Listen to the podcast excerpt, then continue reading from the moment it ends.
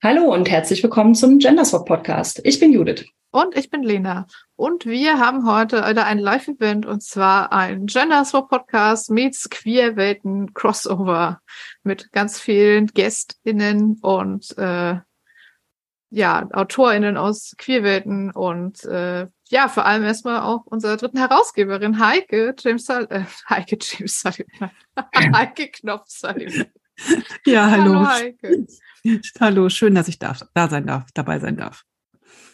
Ja. ja, schön, dass du, dass du mitmachst. Also wir hatten ja, ähm, haben wir eben schon mal gesagt, wir hatten mal ein ein Jahr ähm, Queerwelten Live-Panel auf äh, YouTube, das wir im Moment nicht mehr finden können, aber okay. Äh, und da war Katrin Dodenhöft noch dabei, unsere damalige Drittherausgeberin. Und als äh, Katrin ähm, leider keine Zeit mehr für uns hatte, ja. bist du ja dann äh, eingesprungen. Das heißt, äh, seit wann bist du dabei? Weißt du es weißt du's noch genau? Äh, ich bin ganz still und heimlich, glaube ich, in der Ausgabe 7 mit dabei gewesen, noch so zum Korrekturlesen und so. Und Stimmt. seit der Ausgabe 8 dann, glaube ich, mit auf dem Cover. Also so richtig. Ja. So reingewachsen. Also ich wachse also immer noch so rein, aber das, ja. Anderthalb Jahre? Ja, etwa. Ja. Mhm. Also ja, kommt hin. Okay, ja. Wir das feiern eigentlich. Lang, ja. Das stimmt. Ja. ist auch schon super viel gemacht. Äh, wir feiern eigentlich heute, Abend, äh, heute einen, einen Doppelgeburtstag. Also Gender Swap wird tatsächlich äh, fünf Jahre alt oder ist ähm, irgendwann diesen Monat, also im Juli, am 8. fünf, am 8. Juli, okay, ja, du hast die Daten im Kopf. Äh, am 8. Juli fünf Jahre alt geworden und äh, Queerwelten, wie ihr ja sicherlich alle wisst, ähm, ist dieses, äh, dieses Jahr zehn geworden, aber nicht zehn Jahre, sondern zehn Ausgaben. Haben wir gedacht, kombinieren wir das Ganze doch mal ein bisschen und holen wir uns doch ein paar Leute dazu, mit denen wir über bestimmte äh, queer-fantastische, queer-feministische Dinge reden können. Und unser erstes, äh, unser erster Plan ist, über das Thema Genre zu sprechen. Herzlich willkommen. Ja, wir haben hier einmal Nora Bensko. Äh, Nora ist mit, ähm, ich glaube mittlerweile, sind es zwei oder drei Texte, mit denen du in Queerwelten bist? Zwei. Ich habe einmal zwei. eine Kurzgeschichte in Ausgabe 3 veröffentlicht, Mutter Finsternis, aber auch eine äh, Mikrofiction. Das war in der aufgeregt marginalisiert Collage. Ah ja, cool. Ja. Genau. Ja, das heißt, äh, genau, weil, weil es ums Thema Genre geht, wirst du uns gleich einen Einblick in deine, deine Kurzgeschichte offenbaren. Auch Alessandra ist natürlich zu vollkommen offensichtlichen ähm, Genrezwecken hier, denn Alessandra hat einen ganzen Essay zum Thema Genre für Queerwelten neun geschrieben, unsere äh, Meeresausgabe. Äh, Genre sind ja auch, sind ja wie das Meer, sie wogen auf und ab. Mein Du hast auch tatsächlich noch ein paar Meeresgenres gefunden, die du darin aufgegriffen hast. Und es ging halt auch um so Sachen ähm, wie Amazonas, äh, Amazo-Punk und ähm, ja, diverse so, so Solar-Punk-Subgenres und sowas. Das war auch super interessant. Und ich kannte auch mindestens die Hälfte nicht. Ähm, und wir haben Jascha noch mit dabei. Hallo. Hallo Jascha. Ja, Jascha wird euch ja vermutlich auch vielen von euch ein Begriff sein, denn ähm, der hatte eigentlich mit die Idee für Queerwelten. Er hat den Titel von Queerwelten, glaube ich, gewählt und hat ähm, die ersten sieben, sechs, sechs, sechs Ausgaben. Ausgaben. mit uns auf den Weg gebracht und äh, ja, sich um alles Mögliche bis dato gekümmert und unterstützt uns jetzt auch immer noch ein bisschen im Background. Und ab und zu, ab und zu tauschen wir uns zwar aus, dass, äh, dass es ein besonders schönes Baby geworden ist, dieses Queerwelten, und dass äh, Jascha es manchmal vermisst. Ein bisschen, ja. Aber jetzt bist du ja da, weil du hast auch einen Text mit in Ausgabe 8, auch in der aufgeregt, marginalisiert äh, Collage. Genau, also wer, wer mich kennt, weiß, ich bin gern aufgeregt, von daher war das irgendwie. genau, wir, wir, den werden wir nachher, glaube ich, noch hören. Aber jetzt äh, ja, sind wir erstmal beim Genre-Thema. Genau. Sollen wir damit einsteigen, indem Nora aus ihrer Kurzgeschichte liest? Denn wir dachten uns, wir haben hier nicht nur Diskussionspanels, sondern wir haben auch noch Mini-Lesungspanels. Das heißt, zu jedem Diskussionspanel haben wir auch mal mindestens noch eine kleine Lesung. Und ähm, ich glaube, ich fände es cool, wenn Nora mit ihrer Geschichte startet. Das kann ich sehr gern machen. Ja, dann würde ich aus meiner Geschichte Mutter Finsternis vorlesen und noch ein paar kleine Worte vor dazu. Ich hatte es ursprünglich angelegt. Ich wollte ein bisschen spielen mit Völkerfantasy, konkret Elfenfantasy. Letztendlich ist es dann Feenfantasy geworden, meets Apokalyptik und auch ein bisschen Climate Fiction, weil dann irgendwie ganz viel Weltschmerz und Klimawandel auch in die Geschichte reingeflossen ist. Wir werden da wahrscheinlich gleich darüber reden. Äh, die Story ist in sieben Parts aufgeteilt und ich hätte mal aus dem fünften eine Stelle vorgelesen. Der fünfte Teil aus Mutterfinsternis heißt Schwarze Wolken. Morpho stieß tiefer in den Regenwald vor. Allerlei Vögel und andere Tiere, die sich im Gebüsch verbargen, schreckten durch ihn auf. Der Wald war ebenso laut wie bunt. Mit seinen Blumen und Farn rauschte in zahllosen Farben an ihm vorbei. Als er glaubte, außer Sichtweite der anderen zu sein, flog er durch die Baumkronendecke. Sein Atem stockte. Der Himmel war nicht mehr nur strahlend blau. Auf der einen Seite streckte der große Sturm seine schwarzen Wolkenfinger aus. Er spürte ein nervöses Stechen in seiner Brust, doch es schwand, als er merkte, dass der Wind zu seinen Gunsten war. Solange die Wolken nicht in seine Richtung trieben, war alles gut. Er schwang sich hoch, flog über den Bäumen, um schneller zu sein. Wind, gib mir Kraft und bleib unverändert, denn du drehst kehrig um. Er atmete auf, als er weiße Verästelung ausmachte. Das Holz des Herzbaums war todesbleich. Die Knochen ragte aus der Erde, nackt bis auf die rotfleischigen Früchte. Magie pulsierte in allen Dingen, aber der Herzbaum war besonders, ein Speicher des Lebens. Morpho legte seinen Korb am Fuß des Stammes ab, um sich rasch ans Pflücken zu machen. Als er die erste Frucht vom Ast brach, rauschte der Wind durch die umstehenden Bäume. Der Geruch von Fäulnis biss ihm in die Nase, ein Omen des Sturms. Nur eine Handvoll Früchte nahm er sich vor, und zwar schnell. Er schwirrte zu seinem Korb, er schaute seine Beute, als ein Schatten neben ihm auftauchte. Ein Schatten mit Flügeln. Erschrocken wandte er den Kopf danach. Doch da war niemand. Plötzlich berührte ihn etwas an der Schulter. Kälte griff nach ihm. Es knackte. Schmerz flammte durch den Ansatz seiner Schwänge, als etwas im künstlichen Flügel brach. Er zuckte zusammen, sah wieder den Schatten, der mit dem Regenwald verschmolz. Oh nein! Als er seine Flügel bewegte, wollte der Rechte nicht mehr gehorchen wie sonst. Nein, nein! Morpho nahm seinen Korb, versuchte fortzufliegen. Es ging nur schwerfällig. Er hatte Mühe, Höhe zu gewinnen. Unter großer Anstrengung schaffte er es über den Herzbaum. Scharf wehte es um seinen Rücken. Da ergriff ihn Panik, denn der Wind drehte sich. Er versuchte das Schlackern der rechten Schwinge auszugleichen, aber er war zu langsam. Der Sturm kam mit tiefem Grollen näher.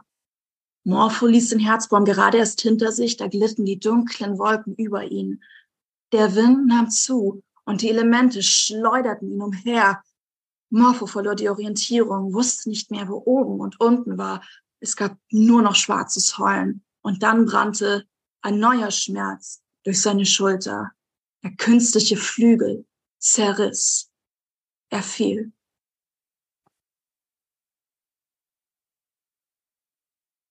Dankeschön. Haben wir alle noch damit beschäftigt, uns zu entstummen. Ja. Ganz gebannt vom Lauschen. Gerne, gerne. Ja, du hast ja am Anfang schon ein bisschen was dazu gesagt, dass ähm, mhm. was für Genres dich inspiriert haben. Ähm, und wir haben auch im, im Vorgespräch gerade eben vor ein paar Minuten ähm, schon über eine Lesung geredet, in der du die Geschichte auch schon mal vorgelesen hast oder Teile davon und auf einen Genre-Puristen, den wir hier mit anonymisieren, äh, gestoßen bist. Ähm, ja, was war denn, also ich frage mal einfach so, welches Genre ist das denn jetzt? Ist das Science Fiction? Ist das Fantasy? Sag doch mal. Ja, also, wie ich gesagt habe, die ursprüngliche Idee war ein Take auf äh, Völkerfantasy, aber ich finde, das ist es nicht mehr so ganz, sondern es hat halt eben auch ein paar SF-Elemente. Es spielt eigentlich, es sind Feen und damit irgendwie Märchen-Fantasy gestalten, aber eigentlich haben sie auch eine eine eigene Biologie ist eine komplett alternative Welt, ein komplett menschenleerer Planet, auf dem sie leben. Ich habe auch einen transformativen Weltenbau, bei dem diese Feen ähm, ständig in Zyklen leben, bei denen sie ähm, Körper wechseln und zusammen mit den Körper wechseln. Muss aber nicht sein, kann sein. Manchmal auch äh, Geschlechter immer wieder gewechselt werden im Verlauf des, also Geschlechtsidentitäten und Körper wechseln einfach rund in diesem Volk irgendwie. Und das hat dann eigentlich schon was von ähm, ja, einer alternativen Lebensform eigentlich auch. Und ein bisschen Technik ist auch noch mit dabei, weil ähm, der Hauptcharakter ist ähm, eine Fee, der ein Flügel fehlt und er hat eine Prothese, die künstlich gebaut ist und er ist dann auch mit einer Maschinistin zusammen, die ähm, diesen Flügel dann macht und so. Also ja, ich weiß nicht. Es ist dann, für mich sind so die Queerwelten und auch viel progressive Fantastik in der Queerwelten veröffentlicht wird ja letztendlich auch eine Einladung, diese Sachen zu verschmelzen. Und ich erwische mich auf jeden Fall jetzt immer öfter dabei, dass ich auch Fantastik schreibe, ähm, gerade wenn sie sich dann auch mit zeitgenössischen Themen beschäftigt, mit Genderidentität oder gewissen Ismen und so etwas, dass ich dann einfach auch mehr moderne Aspekte und letztendlich dann auch ein bisschen SF oder gegenwärtige Kritik einfließen lasse. Also, ich finde es auch gar nicht so schlecht. Ja. Genau, also damals äh, wurde ja geäußert, das sei keine Science Fiction, obwohl das doch eine Science Fiction Lesung sei und sowas. Also wir möchten das gar nicht mehr zu weit ausbreiten. Da wurde so ein bisschen so ein Genre-Purismus betrieben. Deswegen habe ich mich jetzt gerade gefragt, und Jascha hat auch schon aufgezeigt, ich weiß aber noch nicht, ob ich jetzt in die Richtung frage. Ich stelle meine Frage einfach trotzdem mal, wozu sind diese Genres denn überhaupt da? Jascha, äh, wolltest du irgendwas in die Richtung sagen? Ansonsten ja, sag einfach ja, was an. Ich wollte das in die Richtung sagen und auch dann äh, die Brücke zurückschlagen. Äh, äh, äh, als als Ex-Verleger ist, äh, waren die Genres total wichtig für mich, halt äh, rauszufinden, was für Genre ist es, um es den Buchhandel schmackhaft zu machen oder aber natürlich auch äh, Menschen, die auf den Verlag stoßen und erstmal gucken wollen, was machen die eigentlich so generell für Genres? So, äh, mhm. ah, Science Fiction, nee, ist nicht meins, ich will lieber irgendwie äh, Naturprosa. Ne, gibt's, ist ja fantastisch, Leute haben verschiedene Geschmäcker. Also erstmal ist es natürlich ganz wichtig zum, zum Einteilen für, auf den ersten Blick, was ist das eigentlich? Will ich, habe ich, hab ich darauf Bock, das zu lesen? Mhm. Das ist so Punkt eins äh, äh als, als Verlag, ist ganz wichtig. Aber auch äh, zur Verortung, selbst als Autor, Autorin. Natürlich so, was schreibe ich eigentlich? Ja, ich schreibe Fantastik oder ich schreibe Lyrik oder ich schreibe Liebesromane. Das ist ja auch erstmal so, äh, auch ein Liebesroman kann fantastisch sein, wissen wir ja auch alle natürlich, ne? Aber ich glaube, das ist so äh, auch ein so ein äh, Identitätsding auch, wo komme ich als Autor, als Schriftstellerin eigentlich her? So, wo habe ich angefangen, selbst zu lesen, Spaß zu haben und dann Texte drin zu verfassen? Und das sind schon so Wurzeln, also es mhm. stecken auch, du siehst auch irgendwie Parallelen zwischen Identität und, und Genre so ein bisschen. Ja, schon, natürlich. Also ja, viele, cool. Mhm. Äh, ähm, das ist, ist ja auch, äh, äh, wie oft erleben wir, dass äh, Menschen, die Romans schreiben, nicht als AutorInnen bezeichnet werden, weil sie ja nur Romans schreiben. Dadurch hat sich aber auch eine ganz, also über dieses, äh, die Romans-Autorin sind keine echten Autoren, hat sich auch für die eine Identität gebildet. Mhm. Ne, so hat sich eine, Gruppe, eine Community gebildet, eine Schreibcommunity gebildet oder verschiedenste. Und ähm, also es braucht man, also Genres braucht es für eine grobe Orientierung und für, für ein Fundament, wo komme ich her, dass man nachher, und was Nora ganz fantastisch macht, Genres mischt und auch übergreift. Das ist ja immer erst der zweite Schritt eigentlich. Mhm.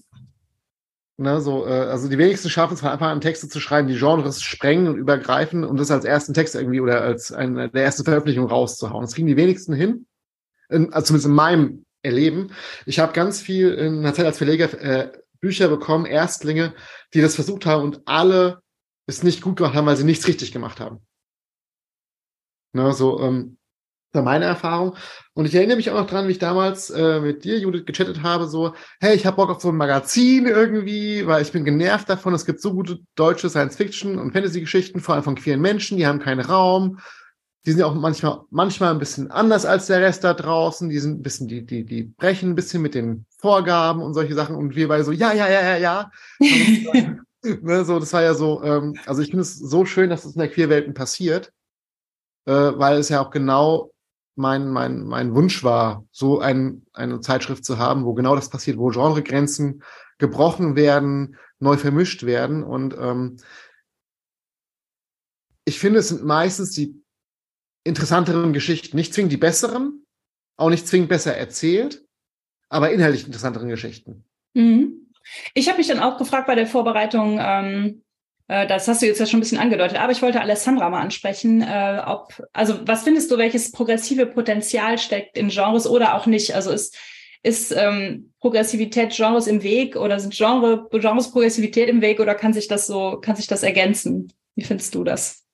Das kann sich ganz prima ergänzen. Also ich meine, jedes äh, Genre kann progressiv umgedeutet werden, kann progressiv entwickelt werden. Es können sich auch neue Sachen rausbilden, die, äh, die dem entsprechen. Also gerade was Jascha eben sagte, was diese Identität angeht, den würde ich mir doch unbedingt anschließen. Also die, der Subgenre-Begriff, der heute in den Diskussionen auftauchte, der ist sehr geprägt von, von Werten, auch von Normen, von einer gewissen Ethik. Also wenn wir heute über so Begriffe sprechen wie Solarpunk oder so, ne, das geht in eine ganz andere Richtung als, sag ich mal, früher diese Literaturgattungen wie High Fantasy oder so, weil hm. heute ist sowas sehr normativ aufgeladen und das bringt automatisch mit sich, dass auch damit Entwicklungen verbunden werden, dass damit ähm, ja eben wirklich wirklich eine gewisse ethische Haltung wird mittlerweile mit sehr vielen Subgenres verbunden und entsprechend äh, ist da viel Raum für Progression auch verschiedener Art. Ähm, siehst du da auch so ein Öko, also du hast ja gerade schon ein bisschen angesprochen, auch so einen ökologischen Gedanken, weil Nora meinte ja eben auch, ihre Geschichte ähm, ist zu einem, ähm, ja auch zu einem Teil zu einer Parabel über Klimawandel und sowas geworden. Hast du den Eindruck, dass mehr, ähm, dass sich die Subgenres verändern, also so wie sich unsere Lebensrealität ja auch gerade leider sehr rasant verändert? Ja, auf jeden Fall. Also ähm, so Fantastik wird ja doch klassischerweise immer noch mit so ein bisschen Eskapismus verbunden, aber ich finde, man sieht äh, gerade bei aktuellen Entwicklungen, dass sich eben soziopolitische Themen prima in die Fantastik eingliedern lassen. Das ist jetzt auch kein, kein ganz neue Entwicklung. Ne? Also man hat ja früher schon die Öko-Fantastik, Öko-Fantasy und so weiter. Ähm, und im Prinzip ist Solarpunk und so sind jetzt wieder Varianten dessen, auch Hope-Punk. Also das ist keine völlig neue Sache, das ist was, was immer mal wieder kommt. Und ähm, ja, also auf jeden Fall spiegelt sich da immer auch das Hier und Jetzt in der Entwicklung neuer Varianten. Ja, auf jeden Fall. Ich muss auch gerade an äh, die ähm, ne, die lang oft zitierte äh, einzige weibliche ähm, KLP-Preisträgerin ähm, denken. Gudrun Pausewagen, die ja die Wolke geschrieben hat, das ist ja so ein typisches 80er-Jahre-Buch eigentlich. Also sie hat es ja auch in den, äh, in den 80er Jahren den Preis bekommen, ähm, weil das ja so ein, so ein äh, ja, ähm, nukleares äh, Katastrophenbuch ist. Ich lese auch gerade von Octavia Butler die ähm, Gene Trader, also die Octavias, nein, nicht Octavias Brut, äh, Lilith's Brut äh, Trilogie, äh, wo es auch darum geht, dass, dass äh, Aliens quasi die Menschheit äh, retten gegen ihren Willen, nachdem sie sich äh, mit einem nuklearen Krieg halt verwüstet haben. Ähm, Finde ich, merkt man auch, dass das halt so ein 80er-Jahre-Thema ist. Es liest sich aber heute einfach genauso aktuell, weil man einfach nur dieses ja, es war halt kalter Krieg und wir haben uns into Annihilation gebombt sozusagen. Das kann man heute halt einfach relativ leicht updaten für sich. Das heißt, das Buch gewinnt auch, finde ich, heute wieder total an, an Aktualität dazu. Ja, ähm, Nora, möchtest du noch zu, zu deinem Öko-Aspekt in deiner Story noch etwas, äh, etwas sagen, bevor wir, bevor wir das, das Panel wechseln? Hm.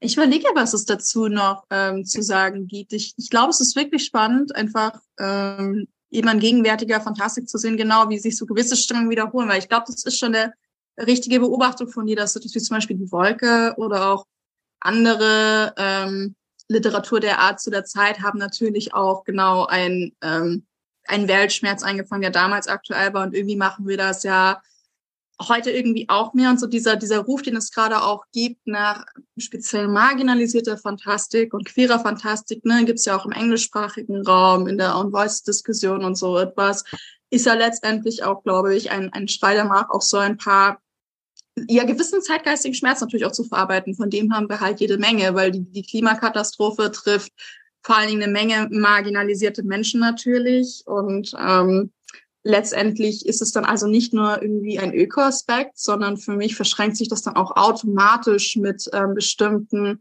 mit bestimmten Menschengruppen, die das dann ähm, besonders trifft natürlich, äh, Menschen in, in Armutsverhältnissen und so, so diese Ohnmacht, die man so hat, irgendwie gerade als marginalisierter Mensch, weil man hat irgendwie nicht, nicht wirklich die Mittel, um halt gegen die großen Konzerne irgendwie anzugehen und so, was letztendlich für alles verantwortlich sind oder auch ähm, Konzerne kommen jetzt in meiner Kurzgeschichte nicht so vor, aber so ein bisschen so der Schmerz, die, die ältere Generation, die einen so im Stich lässt, nicht wahr? Dass es gibt so eine Begegnung zwischen dem Hauptcharakter und Mutter Finsternis und der Hauptcharakter ähm, äh, sagt er so, warum, warum passiert das und das kann nicht sein und wir haben doch immer auf die Erde aufgepasst und jetzt kann doch nicht alles vor vor die Hunde gehen und sie sagt ihm einfach, ja, da waren halt ein paar vor dir, noch bevor du geboren wurdest und jetzt ist das halt so. Und er kommt damit gar nicht zurecht. Und ich finde, so fühlt es sich irgendwie auch manchmal an und ich, ich finde, das ist dann auch tatsächlich dann kein Eskapismus mehr so wirklich, sondern äh, vielleicht dann doch eher so ein bisschen ähm, hartes in den Spiegel schauen, so wie das manchmal auch dystopische Literatur macht oder so. Ähm, aber vielleicht noch mit dem Hope-Punk-Aspekt. Ähm, das ist auf jeden Fall meiner Geschichte so. Und ich glaube auch in vielen anderen Welten-Stories auch, dass es dann doch oft irgendwie auch um Lebensentwürfe geht, wie die Leute weitermachen trotz allem. Ähm, ich weiß nicht, was ihr als Herausgebende dazu sagt, aber das ist ein persönlicher Eindruck von mir, dass ähm, wenn dann auch schon dunkle Fantastik in dem Magazin besprochen wird, dass es dann ganz oft dann trotzdem irgendwie um um, um das Überstehen und das Überleben und Solidarität mhm. trotz allem geht. Ich weiß nicht, ob ihr das bestätigen würdet nach ja. 14 Ausgaben. Ja. Genau, also wir werden ja auch mal drauf gefragt, worauf wir so Wert legen bei den Texten, die uns geschickt werden. Und äh, also es darf gerne düster sein und es darf auch gerne um so marginalisierte Struggles und so gehen, aber wenn es dann nur so in ja, so ein bisschen voyeuristisches Beleuchten von äh, ähm, so schwer hat es äh, Gruppe X und da, da guckt man jetzt so, so othernd irgendwie drauf äh, geht, dann, dann ist das nicht so das, was wir gerne haben wollen. Ich finde auch Heike ist, ähm, ist immer unsere, unsere Stimme der Hoffnung. Also äh, tatsächlich, wenn wir die Geschichten, wir lesen die ja immer alle und wählen die dann aus. Und Heike ist immer die, die am allermeisten sagt, ich achte darauf, dass das noch mit einem Funken Hoffnung endet, oder Heike? Ja, solche Geschichten brauche ich einfach, ja, das stimmt. Also ich, äh, ich mag persönlich keine Geschichten, die mich so hoffnungslos und verlassen dalassen. Da, da knabber ich, also an solchen Geschichten knabber ich dann wochenlang, bis ich da wieder rauskomme und das ist nicht gut für mich. Und ähm, deshalb, ja, ich habe immer so, ein, so einen Ausweg gerne oder so ein bisschen Hoffnung oder so irgend so ein Dreh, der am Ende dann doch das Positive rausbringt. Also man darf ruhig düster sein, das ist richtig. Aber, Aber es, darf, es muss, muss schon irgendwo so ein bisschen was. Bisschen der, der Weg geht noch weiter, so nach dem Motto. Man kann noch irgend, es gibt noch einen Weg, ja. den man weitergehen kann, zumindest so. Ja, genau. Ja. Also das, das ist mir schon wichtig. Also aber so verstehe ich auch so ein bisschen das Queer-Welten-Konzept oder progressive Fantastik an sich. Das ist ja so ein bisschen das Zugeständnis, das man sich macht, wenn man sagt, okay, diese Welten, die wir schreiben, die sind queer und ähm, uns wird jetzt erlaubt, über diesen alten Status quo hinauszugehen, der halt nur war, okay, wenn wir die Stimme bekommen, wenn wir die Bühne bekommen, können wir vielleicht mal beleuchten, wie scheiße alles ist. Und ja, das ist wichtig, das zu machen, aber man darf ja auch ein, zwei Schritte weitergehen oder eine Dare to Dream auch so ein bisschen, trotz allem, das sehe ich so ein bisschen. Und das finde ich auch enorm inspirierend einfach an, an den Magazinen und was das Magazin auch, finde ich, für kreative Denkanstöße in der deutschsprachigen Szene geschaffen hat.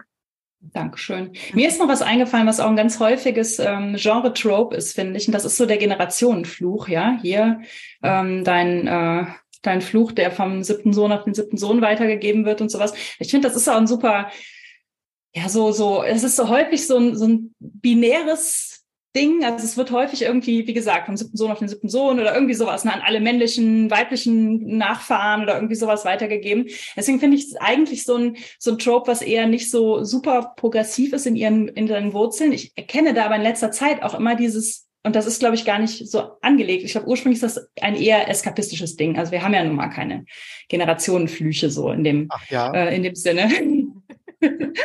ähm, aber tatsächlich, als du eben das sagtest, mit dem die ältere Generation hat uns mit dem Klimawandel im Stich gelassen. Ich sehe da tatsächlich irgendwie, ich warte noch so auf die äh, Generationengeschichte, die das irgendwie mit mit äh, mit aufgreift. Also ich fände das super interessant, zum Beispiel, dass äh, das ist ja eigentlich ein Generationenfluch. Also der ist ja vor vielen Generationen begonnen worden ähm, und trägt sich bis in die bis in die Gegenwart fort. Und wir haben den von unseren äh, Urahnen irgendwie übernehmen müssen, obwohl wir gar keinen Bock drauf haben und eigentlich lieber ähm, eine andere Art von Leben leben würden. Aber jetzt sind wir hier. Ähm, und da, das, das finde ich auch, ist so ein, so ein Genre-Trope, was, was eigentlich, wenn ich es höre, denke ich so, oh, so oll. Aber auch das, finde ich, lässt sich irgendwie progressivieren. Das ist mir gerade nur noch eingefallen bei, bei dem, was du ja. gesagt hast, Nora. Okay, Jascha, du wirst auch noch was sagen. Genau, ich möchte noch eine, eine Sache loswerden, was auch für mich äh, ein Grund war, dieses Magazin irgendwie äh, mit auf den Weg zu bringen. Mich hat es genervt, dass viele Geschichten von queeren AutorInnen halt genau das sind. Die sind halt irgendwie Torture-Porn, die sind irgendwie nur das Elend, äh, selten das Gute äh, am Ende sehen oder mal was Positives oder das Dare to Dream. Gibt es, es gibt Leute, die schreiben das, die haben es auch schon immer geschrieben, aber selten veröffentlicht. Mhm. Weil es war immer so, das will ja niemand lesen. Und äh, auch wenn äh, sie nicht an die Queerwelten schicken, weiß ich halt, dass Menschen deswegen, weil sie verstanden haben, dass sie das dürfen, auch jetzt solche Texte schreiben. Also das war, äh, ich finde es halt auch spannend, wie, wie ein, äh, ein Magazin Möglichkeitsräume eröffnet, weil es sagt, wir machen etwas, was völlig offensichtlich ist, wir veröffentlichen Texte und wir geben euch mal einen ein Hinweis, was wir haben möchten, nämlich auch die schönen Dinge, das, das Gute das, das Positive und plötzlich fällt Leuten auf, stimmt, das kann man ja auch schreiben. also ich fand, äh, äh, und das auch plötzlich, ich habe es jetzt also in den letzten anderthalb Jahren vermehrt, oder im letzten Jahr eigentlich, so rum, äh, äh so als das erste Pandemiejahr vorbei war, haben Leute äh, angefangen zu schreiben, die ich äh, schon länger gelesen habe, die nie bei Queerwelten was eingereicht haben, aber wo ich weiß, dass sie halt schreiben und deren Texte ich lese, äh, die plötzlich angefangen haben, auch dann so jetzt sich äh, diesen, diesen, diesen Raum zu nehmen, was Gutes zu schreiben. Und zwar auch über Genregrenzen hinweg. Also auch so irgendwie fängt fantastisch an, endet aber irgendwie in der Jetztzeit plötzlich. Oder äh, fängt, man würde meinen, es ist ein ein, ein, ein Text, der irgendwie im Hier und Jetzt spielt, aber eigentlich was total äh, äh, Fantastisches nachher am Ende stehen bleibt. Das fand ich sehr großartig und ich glaube halt auch, dass äh, ähm, da Queerwelt Teil von etwas ist, das auch andere Verlage machen, also gerade US-amerikanischen Raum vor allem halt, nämlich äh, äh, sagen, wir hätten gerne mal schon Texte von, von euch, aber guckt doch mal in eine andere Richtung, nicht nur ins Dunkle. Mhm. Ja, ich würde auch ganz gern, glaube ich, noch eine Sache Alessandra fragen, nämlich äh, da du ja den großen Genreblick hast, also wir sollten vielleicht nicht unterschlagen, du schreibst auch selber selber Fiction, äh, also Fantasy und Science Fiction.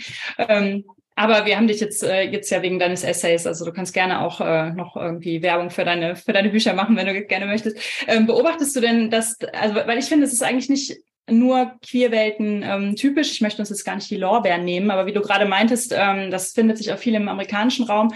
Und ich finde, in letzter Zeit gibt es ja auch viel so diese Cozy-Bewegung und so. Also glaubst du, dass es so ein ähm, so eine so einen Ruf danach gibt einfach, also nach so positiven, vielleicht auch so ein bisschen so ich will nicht sagen belanglosen, aber so dass das Bedeutungsvolle im Belanglosen finden oder sowas und nicht so die Welt retten, sondern so so kleine Schritte unternehmen und dabei irgendwie was Gutes bewirken und sowas. Hast du den Eindruck, dass da gerade so eine Nachfrage nach ist? Ja, also auf, auf jeden Fall ist, ist der Bedarf danach da. Ne? Ähm, man merkt, ja, wenn man sich so ein bisschen die, ähm, sich, also wenn man auch nur einfach bei Instagram sich ein bisschen durch die Stories klickt, dass viel jetzt beworben wird als irgendwie cozy Fantasy oder so. Ich habe zum Beispiel gerade eben, fällt mir einfach gerade das Beispiel ein, bei Leon Porter hatte ich äh, gerade eben ein Buch gesehen, was so beworben wurde.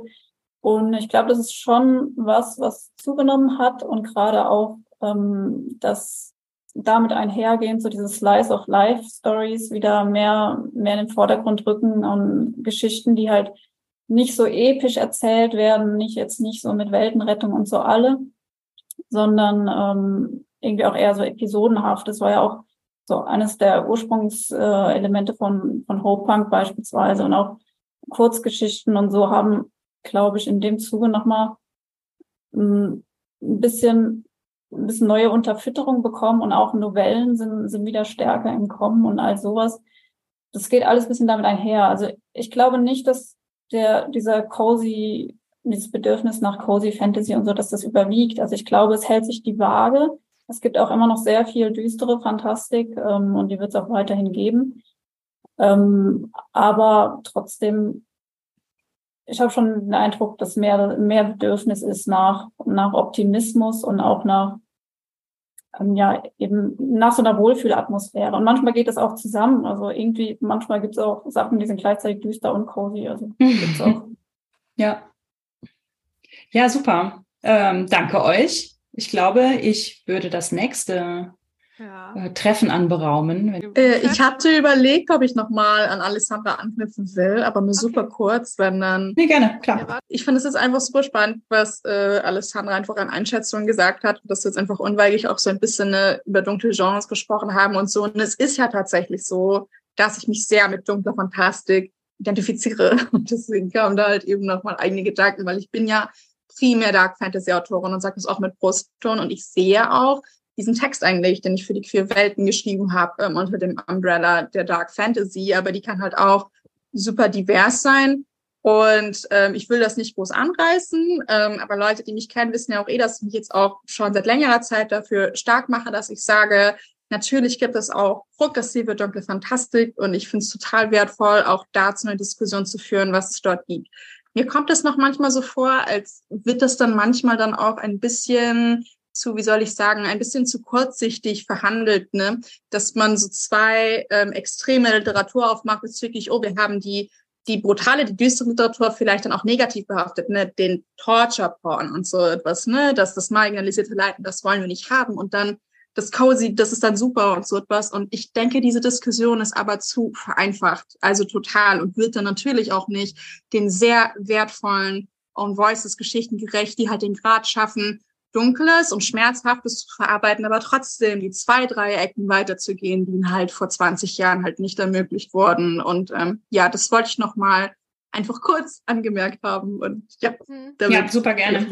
Ja. Ich finde nämlich auch, dass das, dass das häufig in einen Topf geworfen wird, so progressive Fantastik ähm, ist eben irgendwie so, ist gegensätzlich zu dunkler Fantastik oder also nicht, nein, sage ich jetzt irgendwie falsch, aber so nach dem Motto, ähm, so, so, so rohes und vielleicht auch irgendwie Verletzendes oder so hat keinen keinen Platz in der progressiven Fantastik. Das finde ich ja persönlich auch ja, nicht. Genau. Also ich, ich schreibe ja auch immer sehr gerne meine eigene Verletzlichkeit und Rohheit in die fantastischen Texte rein und könnte mich jetzt auch nicht ähm, irgendwie für all, jetzt für den Rest meines Lebens bei der Cozy Fantasy verorten oder sowas. Also da mhm. muss einfach diese diese Vielfalt bleiben und in dieser Vielfalt muss es halt einfach ähm, ja viel ja ne, Diskussion und Raum und für alles Mögliche geben. Dankeschön, dass du das nochmal ja, ja, rausgestellt hast. Ja, denn wir haben als, äh, als nächstes Thema Kurzformate und Mikrofiction. Und deswegen haben wir Jascha auf der Bühne behalten, denn äh, äh, Jaschas Beitrag zu Queerwelten ist äh, nicht nur, dass er unser Ex-Verleger ist, sondern auch, dass er Kurzfiction für die was haben wir eben gesagt? Achte Ausgabe, Acht. richtig? Die achte Ausgabe, unsere aufgeregt marginalisiert Ausgabe geschrieben hat. Dann haben wir Anna Zabini unsichtbar auf der Bühne. Das hat was mit dem technischen ähm, Setup zu tun. Anna Zabini hat ja in der allerersten ähm, Queerwelten ähm, eine ganz großartige Story geschrieben über äh, Fantasy Lea. Ähm, jetzt musst du noch mal den Titel sagen, Entschuldigung. Ich bin schlecht vorbereitet. Die Heldenfresserin. Ja, die Heldenfresserin, genau. Ähm, und hat aber auch, ich glaube, bei Hast du bei jeder Microfiction mit, ja, mittlerweile was dabei? Aufgeregt, marginalisiert und bei Queer Mehrfach jeweils ein Text. Ja, super. Und wir haben noch Iva Mohr äh, auf die Bühne geholt. Ähm, Iva hat äh, in, in Zukunft, in, in, in Zukunft ein, ähm, ein Essay wird sie bei uns veröffentlichen. Wird ähm, und hat veröffentlicht haben. Wird sie ver bei uns veröffentlicht haben. Außerdem die äh, wunderbare Geschichte mit Dusas Lachen aus Ausgabe sieben, möchte ich behaupten, oder sechs. Das, ja. das weiß Heike, weil sie mit sieben angefangen hat. Ja, Ausgabe, Ausgabe sieben. Ja, ne? ja. hat auch eine äh, aufgeregt marginalisiert Mini-Fiction. Äh, ja, eingereicht. Genau. Und in unserer sehr, sehr guten Ausgabe 8. Ähm, und wir haben gedacht, äh, da das ja auch, dass ja hier auch Kurzlesungen geben soll, eignet sich ja besonders für so eine Kurzlesung, ähm, eignen sich ja eure Shortfictions. Äh, wir haben gedacht, dass wir die ein bisschen jetzt ähm, über das Thema verteilen und dass Jascha anfängt, weil er schon ganz aufgeregt ist. So, Jascha, leg los. Ich habe gerade eben Schrottfiction verstanden statt Shortfiction, fand ich aber auch ganz nice. Das ist ein neues Subgenre. Alessandra muss sich Notizen machen. Das wird die, Short, die Shortfiction-Ausschreibung für Ausgabe 12. Shortfiction. Short Shortfiction. Oh. Ja. Äh, kurz, äh, und kurz atmen. Genau, ich habe für ähm, die achte Ausgabe, die gute Ausgabe 8, äh, einen Text geschrieben, der heißt Echo. Ähm, der ist wie alle meine Texte so Stream of Consciousness entstanden. Also ich habe dafür 20 Minuten gebraucht, halb Stunde liegen lassen, nochmal 10 Minuten dann eingereicht. So schreibe ich, also ich bin darin nicht, ich schreibe viel, das meiste ist Rotz. Shortfiction. Ja, deswegen bin ich bereit, überhaupt irgendwo hinzuschicken. Und da war ich, gedacht, ich so, ich probiere es mal aus. Hör genau hin. Es ist unsere Geschichte. Ich schloss meine Augen und atmete tief durch. Ein Flugzeug, Vögel, leichter Wind, der Verkehr aus der Stadt, mein Atem, mein Herzschlag. Eine leise Trommel, mein Herzschlag. Die Trommel jetzt lauter. Synchronisiert sich mit meinem Herzschlag. Lauter, beide, ein Schlag. Alle anderen Geräusche werden von den Schlägen verdrängt. Lachen, Weinen, Schreien, Schmerz, Lust, Freiheit, Zufriedenheit, Angst. Ich konnte alles hören. Tausende Stimmen gleichzeitig erzählten von sich. Und jetzt ziehe hin. Ich öffne die Augen, ein Farbenmeer explodiert, formt aus Regenbögen Geschichten, Kämpfe, Leiden, Leben und Lieben. Ich weiß jetzt endlich, wer ich bin. Dankeschön. Ja, sehr schön. Ja, gerne. Das passt irgendwie sehr gut zu aufgeregt, marginalisiert und irgendwie passt es auch so bis zu, zu Queerwelten insgesamt. So. Auf jeden Fall, ja. Du hast gerade schon was zum Entstehungsprozess ähm, erzählt, deswegen ähm, ich habe eine eine Frage an an euch alle drei. Äh, findet ihr bei den Microfictions, also wir geben ja immer ein Gerüst vor, also zum Beispiel so und so viel Sätze, ähm, so und so viel Zaubersprüche mit so und so viel Zeilen, ähm, eine Postkarte beziehungsweise ein ein ja, Geschichten oder ein Geschichtenausschnitt oder ein Gruß, der auf eine Postkarte passt. Ähm, was war es beim Queer Merfolk? Ich habe es jetzt schon wieder Äh, Da waren es die neun Sätze, ne? Neun, Neun Sätze Zeilen. für Ausgabe 9. Neun Sätze für Neun Ausgabe Sätze, genommen. Genau. Genau. Davor waren es die 100 Wörter, genau. Genau. 100 Wörter. Ja, Ah, 100 Wörter, genau. Dann neun Sätze, dann war es eine Postkarte und Also ich, ich fand das, ich finde das Genau, äh, ich habe die Frage noch gar nicht. Du, du nimmst mir die, die Take the words right out of my mouth. Äh, findet ihr, dass euch das Gerüst hilft beim Schreiben dieser Microfictions? Du hast das schon antizipiert, glaube ich. Ja, also mir hat sehr geholfen, so dieses 100 Wörter. Ich fand es auch eine sch- schöne Challenge einfach. Irgendwie äh, in so meinem, also in meinem Stream of Consciousness zu schreiben und halt nicht mehr als 100 Wörter draus zu machen. Zumal ich auch immer Wortangaben eigentlich schlimm finde bei Texten. Ich bin ja eigentlich so ein Zeichen, also ich rechne ja immer ein Zeichen. Ja, ich kenn's, ich Ich auch. hasse ja, die, ich hasse ja dieses in Wörtern zählen. Ich habe 20.000 Wörter geschrieben. Ja, aber wie viele Zeichen sind's denn? Wörter sind mir egal, es sind sehr lange Wörter, das ist sehr viel mehr Zeichen. Nein, ich finde es aber sehr gut. Zum Beispiel auch, ich habe nicht an äh, einen Zauberspruch versucht und habe halt gemerkt, dass ich das halt nicht kann. Punkt. Ich bin daran, also, aber es war schön, weil ich halt ein, ein gewisses Gerüst hatte. Und das fand ich halt sehr gut. Und dann stelle ich aber auch fest, dass ich das überhaupt nicht schreiben können will. Gut. Ne, also auch das ist ja dann mal so, dass ein Gerüst da, ah, okay, nee, ist nicht meins. Auch das ist ja als schreibende Person eine wichtige Erkenntnis. So, nee, ich will das vielleicht, also ich will das, aber ich kann es nicht oder merke auch, das kann ich zwar, aber es macht mir keinen Spaß. Mhm. Und ich finde so, so, so kurze Fiction, die mit dem Gerüst, wie auf so eine Postkarte, in der ich was erzählen möchte, oder halt äh, einen Zauberspruch oder äh, neun Sätze, das gibt halt auch Menschen eine Chance, überhaupt im Schreiben anzufangen. Weil es sehr kurz ist. Auch, ich meine, auch darin ist es schwer zu erzählen, das muss man halt können. Ne? Mhm. Aber das ist trotzdem, es gibt eine Chance, sich zu probieren. ja, vielleicht, äh, ich glaube, Anna, vielleicht magst du dazu was sagen. Wir hatten uns ja schon mal ein bisschen dazu ausgetauscht, dass es manchmal leichter fällt, irgendwie 100 Worte zu schreiben, wenn man ins Schreiben sonst gerade so gar nicht reinkommt.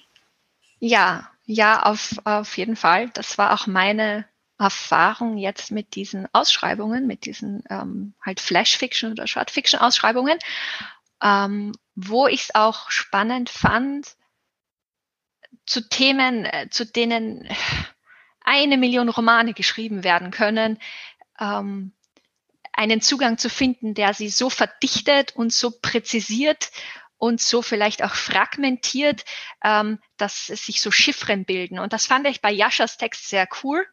Äh, diese Schläge, die zu einerseits diese Herzschläge sind und diese, ähm, dieses Lebendige und dieses aufgeregt Marginalisierte und andererseits aber die Schläge sofort. Ich war sofort bei der Gewalt, selbstverständlich. Ähm, also das, und das, das, so etwas funktioniert so gut in, in, in diesen kurzen, begrenzten Spaces. Also das, das, das finde ich cool. Das ist die Herausforderung und das ist das, was es auch, finde ich, also für mich spannend macht, äh, zu lesen dann auch. Ja. Ja, cool. Dankeschön. Ja, lesen ist ja auch so ein Ding, ne? Also, ich weiß nicht, kennt ihr ja vielleicht auch so dieses, oh, ich kann mich so voll nicht auf ein Buch einlassen oder vielleicht noch nicht mal auf eine Kurzgeschichte, aber die 100 Worte, die, die gehen. Oder die, die 13 äh, äh, Zeilen und 9 Sätze oder whatever. Ja. Ich finde das mit den Hürden ganz spannend tatsächlich, weil ich bin eine notorische Overwriterin und zähle auch in Wörtern. und das ist meistens immer zu viel und ich verbringe die meiste Zeit mit Kürzen und ich habe auch für diese 100-Wort-Geschichte wahrscheinlich viel mehr Zeit mit Kürzen verbracht wie sonst was. Aber ähm, als Einstieg einerseits finde ich es wirklich, wirklich ähm, eine gute Sache, weil es macht ja trotzdem was mit dem Kopf, auch neun Sätze. Es, es sind nicht mal zehn Sätze, es sind weniger als zehn Sätze. Das, das ist einfach, das baut so eine psychische Barriere ab, überhaupt sich hinzusetzen. Ähm, und vom Lesen her ähm, finde ich es auch einfach super spannend, weil es so ähm, kondensiert ist, dass selbst wenn, also manche Themengerüste sind ja freier und manche sind enger. Ich fand jetzt zum Beispiel, ähm, die Zaubersprüche sind ja thematisch recht fokussiert und 100 Wörter können sich im Prinzip ja in alle Richtungen ausstrecken. Und trotzdem finde ich super spannend, wie unterschiedlich die Texte sind, die dabei rauskommen, sowohl inhaltlich als auch von der Form das fand ich bei allen Magazinen, wo die Kurzformate bis jetzt drin waren, super, super spannend, auch von Lesen, lesenden Seite.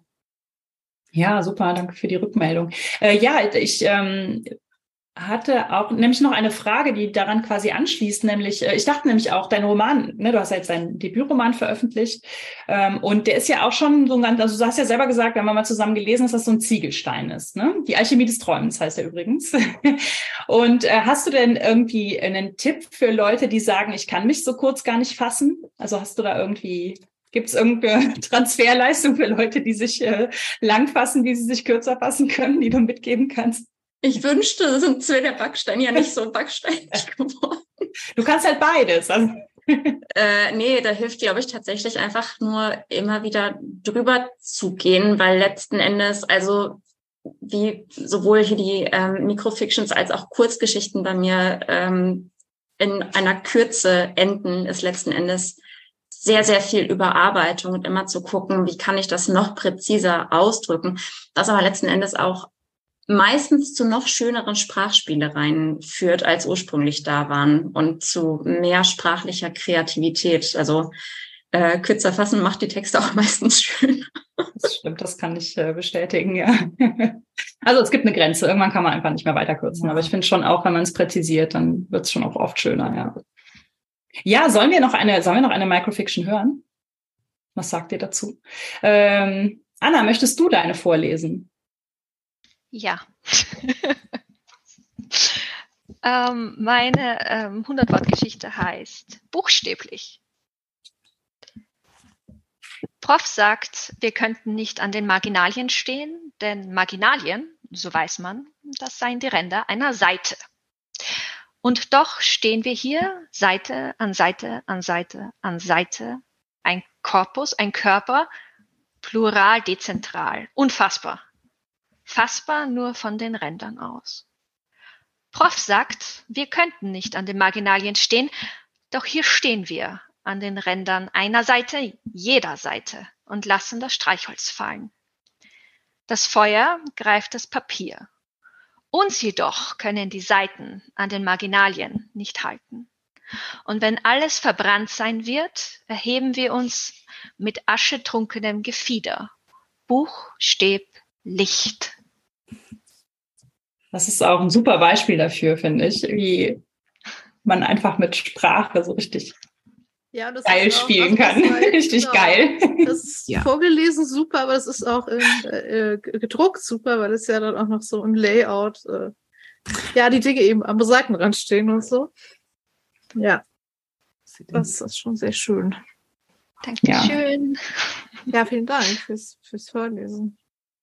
Was ist denn dabei zuerst gekommen? Die, die Form oder Form follows Function oder umgekehrt? Also ähm, hattest du dazu erst ähm, irgendwie das, das Thema oder die Idee oder sowas und wolltest da schon lange mal was zu machen und hast dann die passende Form gefunden? Oder hast du dich äh, äh, mit dieser Aufforderung, schreib mal was mit 100 Wörtern hingesetzt und dann erst kam die, kam der Inhalt. Das habe ich mich gefragt.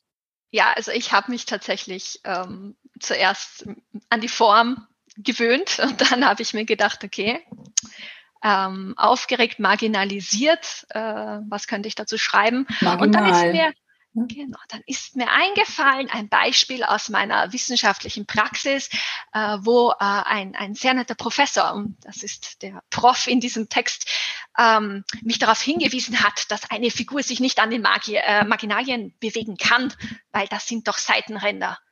Bitte schreiben Sie das anders. Ähm, ähm, und dann habe ich mir gedacht, naja, aber warum eigentlich nicht? Warum, warum geht, also warum, warum sollten sie nicht an den, an den Rändern stehen können? Ähm, und warum sollte das immer auch nur etwas Schlechtes sein? Also mhm. zum Beispiel, wenn alles brennt und ich muss, ich kann noch entkommen, ist das ja nichts Schlechtes. Ähm, und so habe ich mir gedacht, wie kann ich äh, möglichst, ja, auch also ein bisschen pathetisch, nicht wahr? Äh, ein bisschen pathetisch überhöht und äh, chiffriert äh, über dieses Thema schreiben, dass es dann am Ende einen Lichtblick gibt ja. Ich mag, ich mag es, wenn du pathetisch überhöhst. ich auch, vielen Dank. Ja. ja. wie war das bei dir, Jascha? Erst Form follows Function oder umgekehrt? Äh, in der Tat war das äh, 100 äh, Wörter kriege ich hin. Es waren 150, da habe ich getroffen, habe es dann nochmal geschrieben und habe dann einen ganz anderen Text geschrieben am Ende. Ah, auch spannend. Der dann okay. auch 110 Wörter war, da habe ich ein bisschen gekürzt. Das war dann, das war dann recht leicht, weil ich mir so, ah, noch ein Füllwort, weg damit. ne? Und ähm, ich, ich, ich äh, äh habe halt das äh, so, also dieses einzelne Wörter und Punkte dahinter machen, also irgendwie wenig äh, Wörter für viel sagen verwenden. Das habe ich mir bei Sibylle Berg abgeschaut, die es halt auch in ihren Romanen sehr gerne tut. Ich, ich liebe, wie Frau Berg äh, in ihren Romanen mit kurzen Sätzen hantiert. Und das äh, war dann da meine Rettung, dass ich diesen Stil äh, nicht versucht zu kopieren, aber sehr mag und äh, mich daran erinnert habe, dass er existiert und man damit arbeiten kann. Cool, Dankeschön. Und bei dir, Iva? Ähm, ja, dann war es, glaube ich, tatsächlich der Inhalt zuerst. Wie gesagt, dann waren es bei mir wahrscheinlich anfangs 300 Wörter oder 400. ähm, und dann tatsächlich immer weiter runter präzisieren, bis man was Knackiges auf den 100 Wörtern hatte, wo dann trotzdem das drin gesagt wurde, was ich vorher irgendwie auf äh, dreifacher Wörterzahl sagen wollte. Okay. Magst du uns denn dann äh, deine Geschichte vorlesen? Ja. Gute, gute Feen glitzern nicht, ebenfalls in der Ausgabe 8. Ja. Also auch wieder Feen, ha? Gute Feen weinen nicht. Wir erfüllen Träume, ohne selbst zu träumen. Wir leben für, nein, durch unsere KlientInnen. Das ist unsere höchste Ehre. Wenn sie glücklich sind, sind wir glücklich. Tränen zerstören das Image, sagt das Management. Ihr seid so weit gekommen, ihr Feen. Nicht mehr die Kinderstehlenden. Macht doch nicht alles kaputt, indem du deine Frau in der Öffentlichkeit knutscht. Ihr seid Vorbilder. Gute Feen ficken nicht, gute Feen glitzern nur. Schnaubend male ich mit Tränen und Wasserfarbe auf die moosüberzogene Mauer. Dich und mich, mein Herz. Zwei Feenfrauen küssend. Zum Abschluss streue ich Glitzer drüber. Gute Feen können beides. Yes. Ja, ich möchte einmal, ich habe noch gar nicht applaudiert, auch Nora nicht. Hier einmal ein, äh, ein eine Runde. Äh, Applaus. Eine Runde Applaus für euch. Vielen Dank schon mal fürs Lesen. Ja, vielen Dank. Gibt es noch äh, Kommentare im Chat, so Kurzfiction oder möchte noch jemand was dazu loswerden? Ja, ich möchte noch sagen, dass alle Leute diese Ausgabe lesen sollten, weil sie ist wirklich, wirklich sehr gut. ah, also ohne, ohne Spaß einfach, sie ist wirklich sehr gut. Ich würde auch gerne noch einmal die, das buchstäblich ins Bild halten, also selbst wenn es seitenverkehrt sein sollte, weil es nämlich einfach so wunderschön gesetzt ist. Sieht man das? Also man muss Text nicht immer unbedingt ähm, mhm. reihenweise machen. Man kann ihn auch einfach mal schön gestalten. Und das, das ähm, die Props, die das Props gehören auch unglaublich gut. Ja, die gehören natürlich auch, Anna. Also ich habe das einfach äh, von dir so gut wie möglich nachgebildet, äh, was du in dem ähm, Dokument äh, an uns geschickt hast und habe mich bemüht, das genau so auf diese Seite dann zu bringen. Das hast du extrem schön gemacht. Ich liebe das sehr. Also ich, ich schaue diese Seite sehr gerne an. Oh. Ja. Gibt jetzt noch eine, eine Postkarte dazu, nur eine kleine Aufnahme. Ja, stimmt. Cool. Ja, ich würde sagen, dann ähm, holen wir doch für das nächste Leute. Panel. Danke euch äh, für die vielen Kurzverlesungen. Bleibt Jascha jetzt etwa immer noch auf der Bühne? Ist er... Nee, nee, oder? Doch. Ja, ich glaube schon. dreimal eingeplant. Was ist passiert? Okay. Ja, Sorry. Stimmt, wir hatten ihn zweimal eingeplant, da musste eine Person absagen. Ja, genau. Eigentlich war Jasper Nikolaisen natürlich äh, prädestiniert gewesen wäre, um über unser kommendes Thema Embracing the Weird äh, ja, genau. Dieser Jasper Nikolaisen, äh, der wäre natürlich, also Jascha hat gerade, es stimmt, es wird ja später Audio, ein äh, Text von Jasper Nikolaisen in die Kamera gehalten. Äh, der wäre auch noch dabei gewesen, um über verschobenes, skurriles und sprachlich neue Wege zu reden. Aber Jasper hat leider absagen müssen. Das heißt, wir haben jetzt auf der Bühne Aria Gerlach ähm, und Jascha ist auf der Bühne geblieben. So. Genau. Hallo, ihr Aria, beiden. Schön, dass du auch da bist. Hallo. Genau, wir könnten eigentlich ja mal mit deinem deinem Brief aus deiner Geschichte anfangen. Du hast eine Geschichte, ich muss immer wieder auf die, auf die Ausgaben gucken. Vom Kinderkriegen. Äh, vom Kinderkriegen, das war in unserer Mehrfolk-Ausgabe drin. Ähm, genau. Ach, Heike hält es auch in die Kamera, unsere Ausgabe äh, 9. Ja, ähm, und ein bisschen eine, eine transdimensionale Interpretation von der kleinen Meerjungfrau, ne? So ein bisschen. Ja, es ist, äh, ja, genau. Also die kleine Meerjungfrau kommt, glaube ich, komplett drin vor. Nur ganz anders. Ja, ein paar Stellen habe ich ausgelassen, ja. glaube ich. ja, und magst du denn einfach uns einen Teil von einer Geschichte vorlesen? Dann können wir da, glaube ich, dann finden wir da, glaube ich, schnell den Weg zu Weirdness und sprachlichen Experimenten.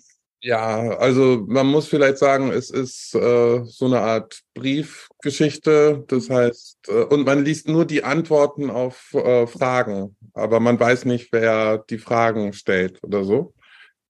Äh, deshalb fang, fängt das auch immer an wie eine Reaktion. Ähm, okay.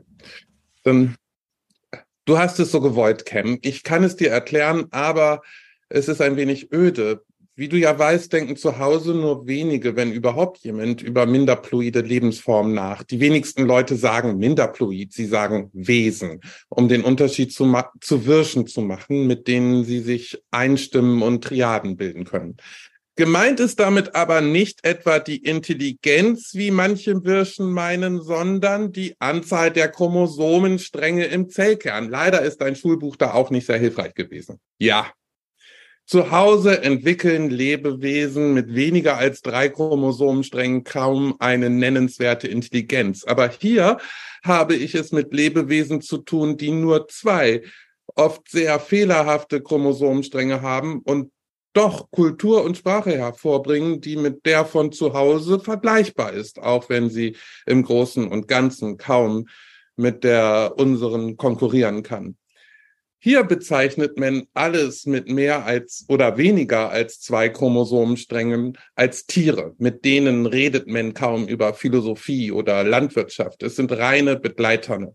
Für mich sind die Menschen aber keine Tiere, auch wenn vieles, was sie bewegt, reine Eitelkeit ist, interessiert mich doch, was sie noch bewegt.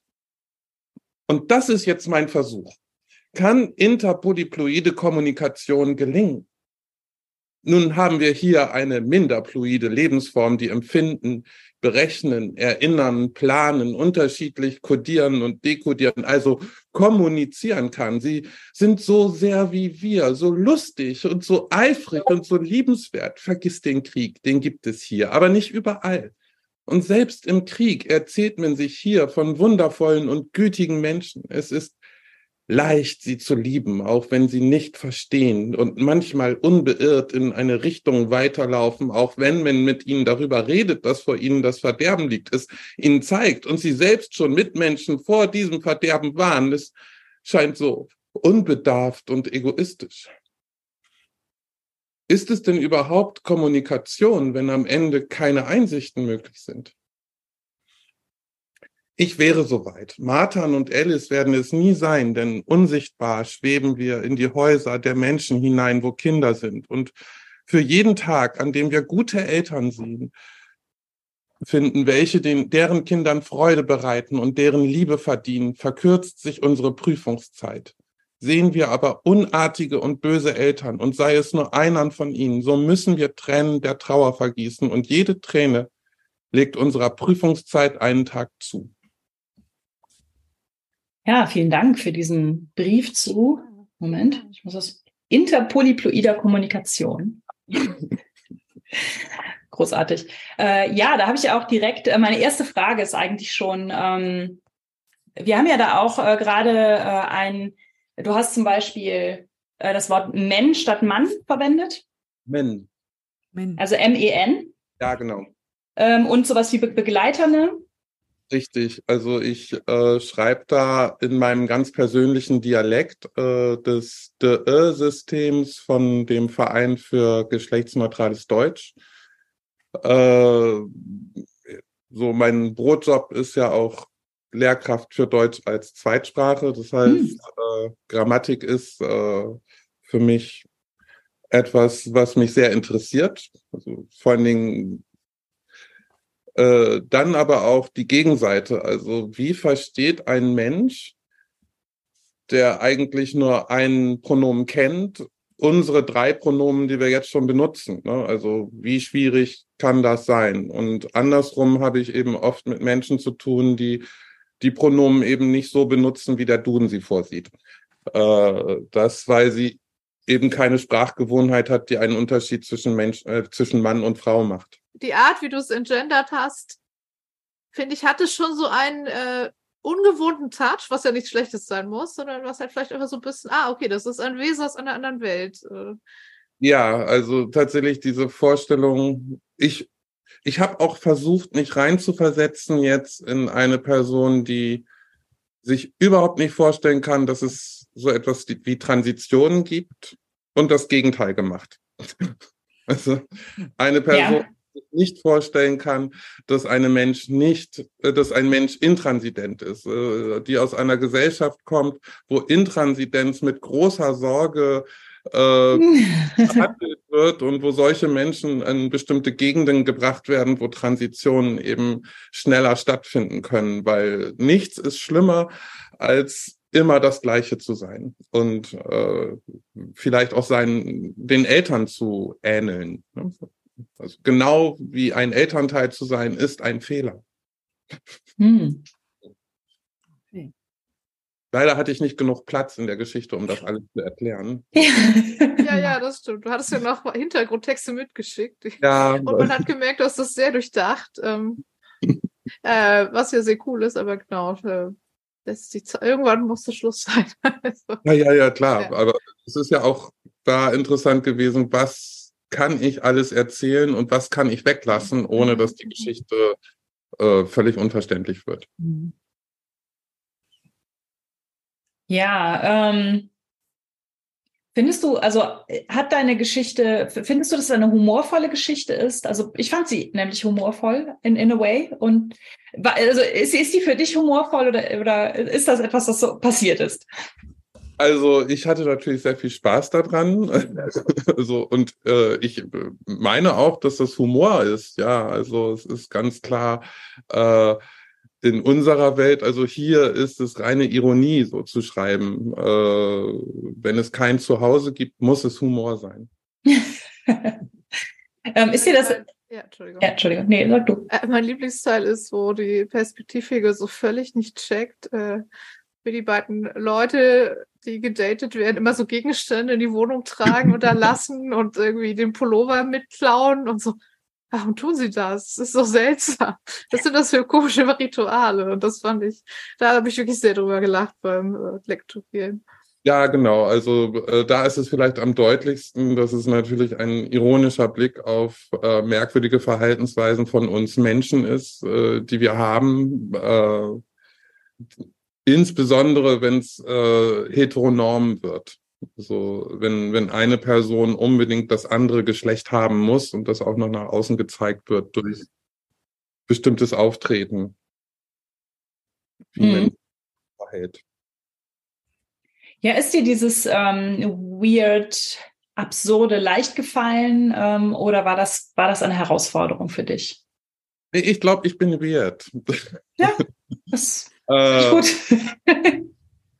ich äh, habe zwar einen, einen völlig bürgerlichen Beruf, also äh, ich arbeite für eine Behörde und muss da auch irgendwie so Sachen machen wie Noten vergeben und so etwas. Also äh, äh, da darf ich das überhaupt nicht sein. Da muss ich irgendwie weniger wert sein.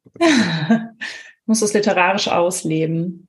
Zum Beispiel, aber ich mache das auch sonst in meinem Privatleben. Also es ist halt äh, für mich äh, das Bedürfnis bei dieser Geschichte ist eben, dass äh, es für mich unglaublich schwer ist, in meinem Privatleben mich äh, geschlechtergerecht auszudrücken, also äh, geschlechtsneutral über meine Partnerperson zu sprechen oder zu hören, wie über, ne, das passiert mir nicht. Ich habe keine Übung da drin und da ist Schreiben natürlich auch gut. Mhm, auf jeden Fall. Außerdem glaube ich tatsächlich, dass es wichtig ist, dass es auch Geschichten gibt. Es ist ja nicht die einzige Geschichte in mehr Menschen, wo ein inklusives Pronomen verwendet wird. Also dass, äh, dass da eine Vielfalt gezeigt wird und dass es eben äh, kein Verlust ist, in einer Sprache noch eine Form zu haben, sondern ein Gewinn. Mhm. Und irgendwann ist es auch nicht mehr weird dann. Ja. Naja, wir, ich weiß nicht. Also äh, so lange gibt es das Internet ja auch noch nicht. Eigentlich ist es total weird, was wir da alles machen. Ja, auf jeden Fall. Und, ja. äh, die Leute sehen das ganz normal. Also ich mhm. weiß, wo meine Eltern davor saßen und dachten, es explodiert gleich. Das denken die jetzt nicht mehr, weil die das ja auch seit 30 Jahren haben. Also, ja. Ja, ich habe noch eine Frage, vielleicht an euch beide, aber auch an, äh, an Jascha. Also Jasper ist ja heute nicht da, aber du hast ja ähm, Bücher von Jasper verlegt.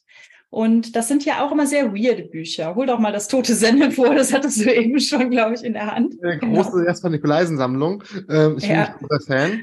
Ähm, das ist dieses Buch hier. Bevor ich weiter komme, wollte ich eigentlich, wie ich auf ihn gekommen bin und warum ich es gerade finde, dass er ein gutes Beispiel für Weirdness ist. Ich hatte mal eine kleine Reihe gemacht, die hieß Ich lasse es jetzt so. Da ging es um Rohformen von Kurzgeschichten, also bevor sie poliert werden. Mhm. Weil ich mag, ich mag so, so Werk, Stadtberichte finde ich total spannend. Ich finde aber auch so oft sehr spannend die Fassung, bevor sie poliert wird, weil ich finde die meistens roher und ich finde sie meistens auch besser. Mhm. Das ist so mein persönliches Ding. Was heißt, ich es äh, bitte Leute, baut eure Texte weiterhin. Und ähm, das, äh, das Buch heißt, also es ist eine Kurzgeschichte auf äh, 15 A5 Seiten. Die heißt Pitch und ähm, zählt um Feen. Und ähm, er fängt an, so, äh, dass Feen so schlimme Namen wie Butterblume und Senfsamen, niedlich Modell Blumenhut, Puck oder Glöckchen, Frivol mit kurzem Kleidchen oder irgendetwas lautmarisches, vage, erhabenes Oberon und Titania. Und jetzt zitiere ich aus seinem, äh, ich direkt vor. In Wirklichkeit erringen Feen Ehrennamen nach den grausamen Taten, die sie vollbringen. Sie heißen schlürft laut Augen, kratzt Keimdreck in Babyhaut, Liedfetzer Blender, Lachmund am Hals oder platzt laut nach kreischendem Pfeil. Feen finden solche Namen lustig. Feen finden auch die Taten lustig, die in diesen Namen verewigt werden. Und da muss ich, ich, ich muss diesen Text machen.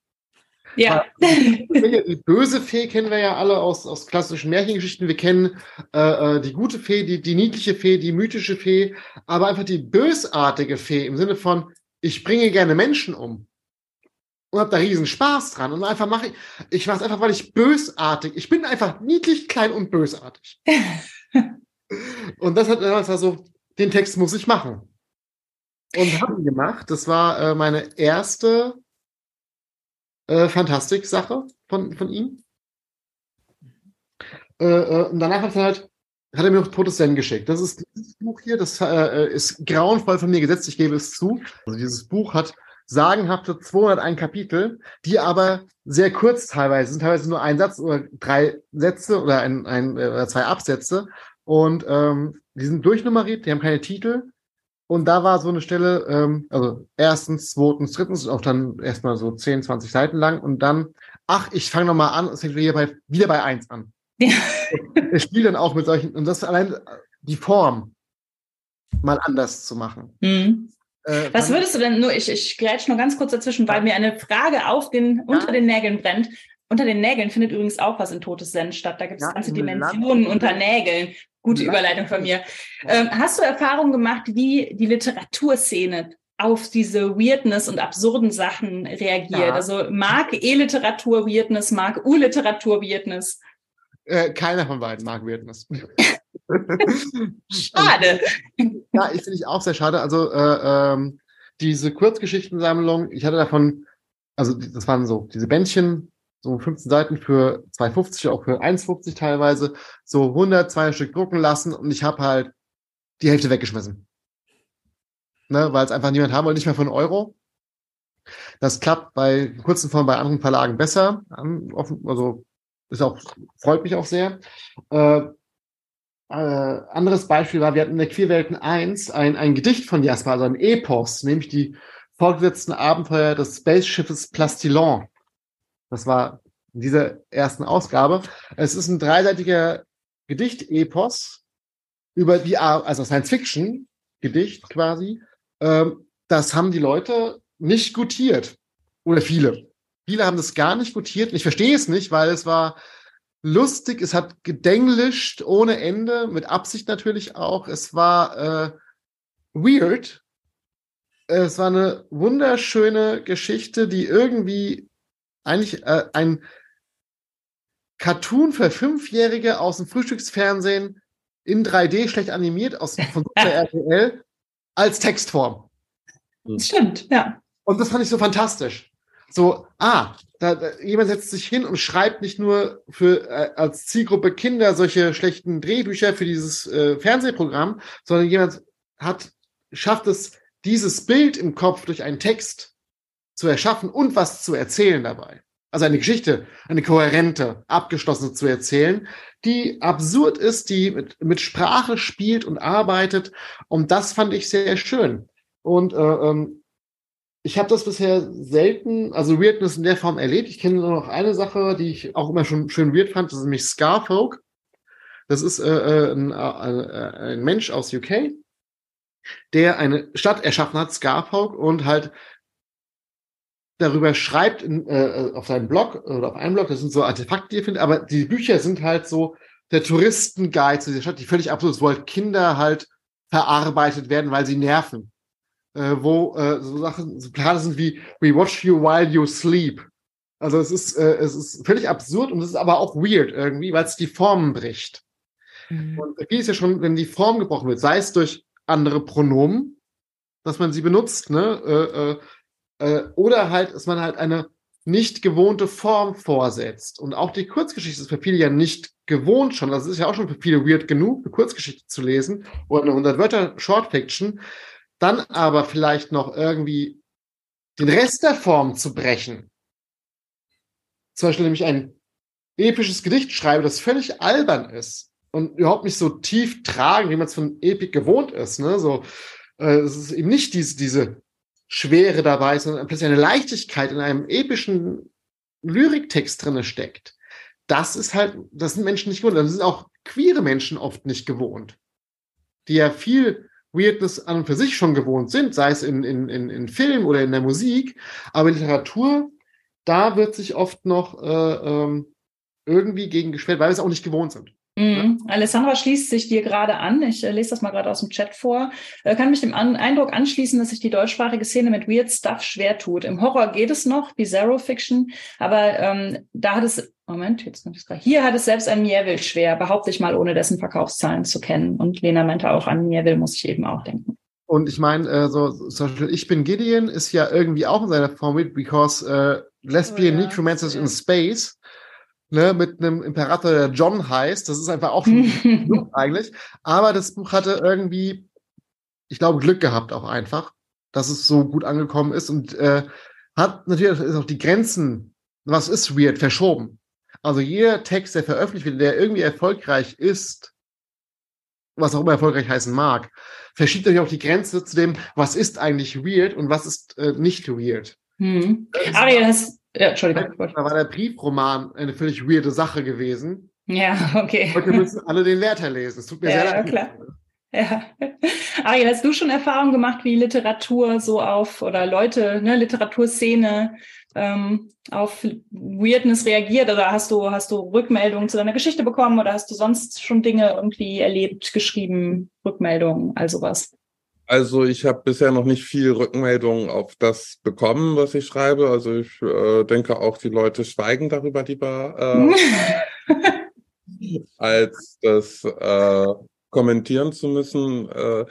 Ich denke aber auch jetzt in meinem Fall ist es ja immer schwierig, also äh, weil äh, ich ja mich in einem Themenbereich bewege, der eigentlich hochaktuell ist. Also es geht die ganze Zeit darum, äh, geschlechtsneutral sich auszudrücken. Ich biete eine Form an, die funktioniert, finde ich.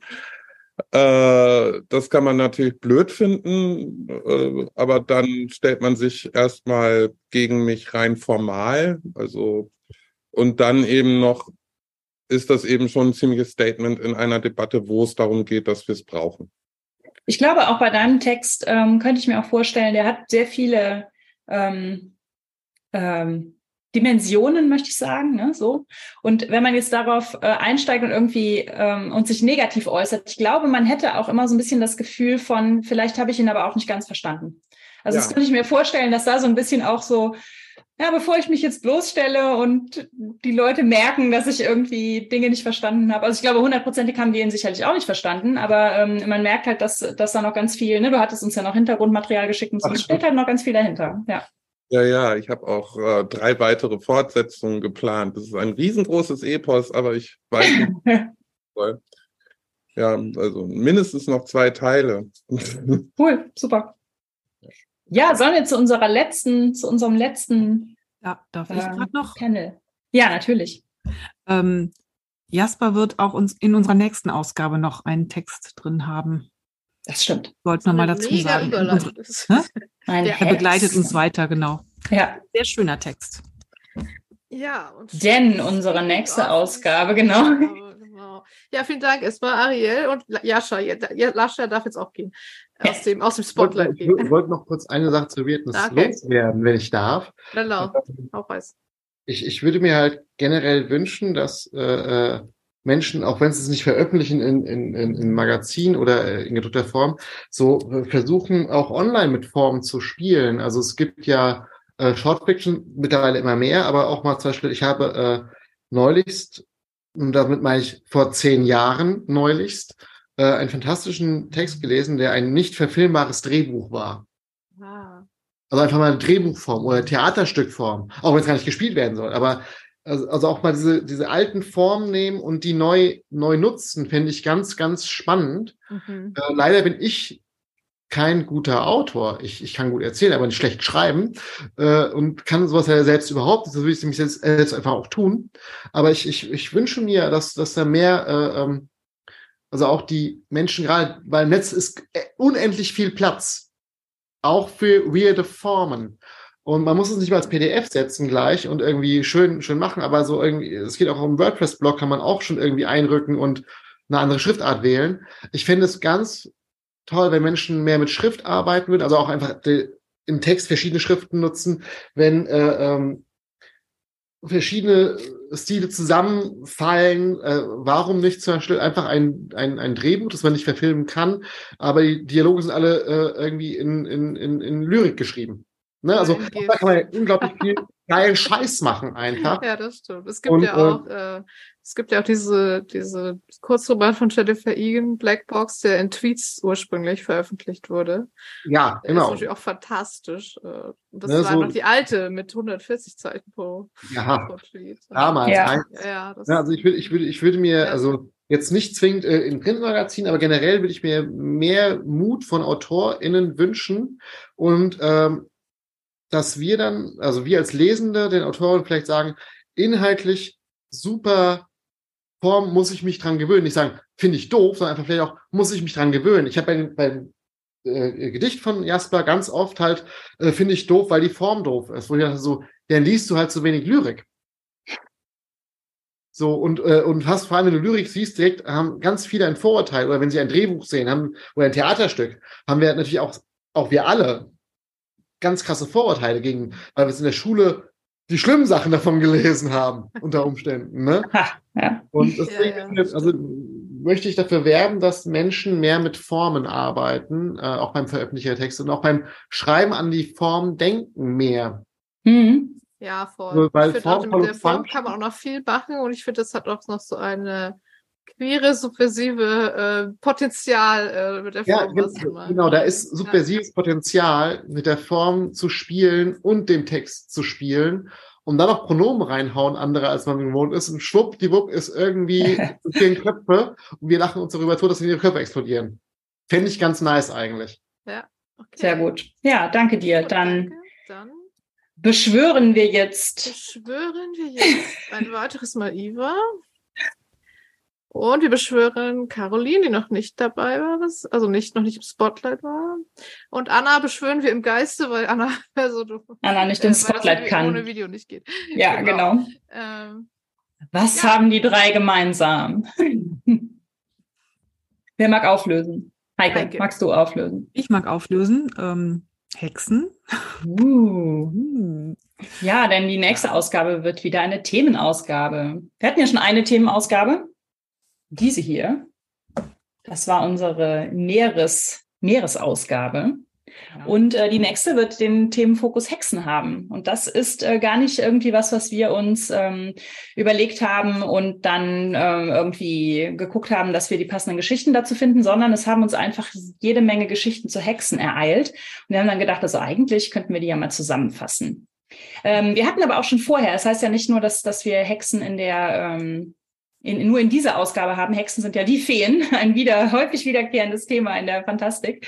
Und deswegen hatten wir natürlich auch schon mal äh, Geschichten mit Hexen, vor allen Dingen zum Beispiel von äh, Caroline Lüders, die jetzt gerade hier auf die Bühne marschiert ist virtuell. Von Caroline Lüders ist aus Ausgabe 8, diese hier, ähm, Ritorna. Natürlich aus Ausgabe 8, wo soll woher ja. Genau, dann haben wir ja Iva Mohr ähm, auf, die, auf die Bühne gebeten, weil sie den Essay für unsere Ausgabe 11, unsere Hexenausgabe geschrieben hat, netterweise. Und Anna hat eine Cyberpunk-Hexen-Story eingereicht. Und das war auch tatsächlich so, dass wir da noch, wir haben noch eine Geschichte nachher gesucht, so. Und dann haben wir doch noch drei genommen, so nach dem Motto. dann wurden noch ein paar kurze eingereicht, noch eine lange, dann haben wir gedacht, hm, die sind alle irgendwie so schön. Naja, gut, auf jeden Fall unter anderem Annas Geschichte haben wir genommen. Ähm, da kannst du uns dann vielleicht gleich auch noch mal kurz was zu erzählen. Aber ich würde sagen, wir legen auch jetzt mit einer kurzen Lesung los. Caroline, wenn du Lust hast.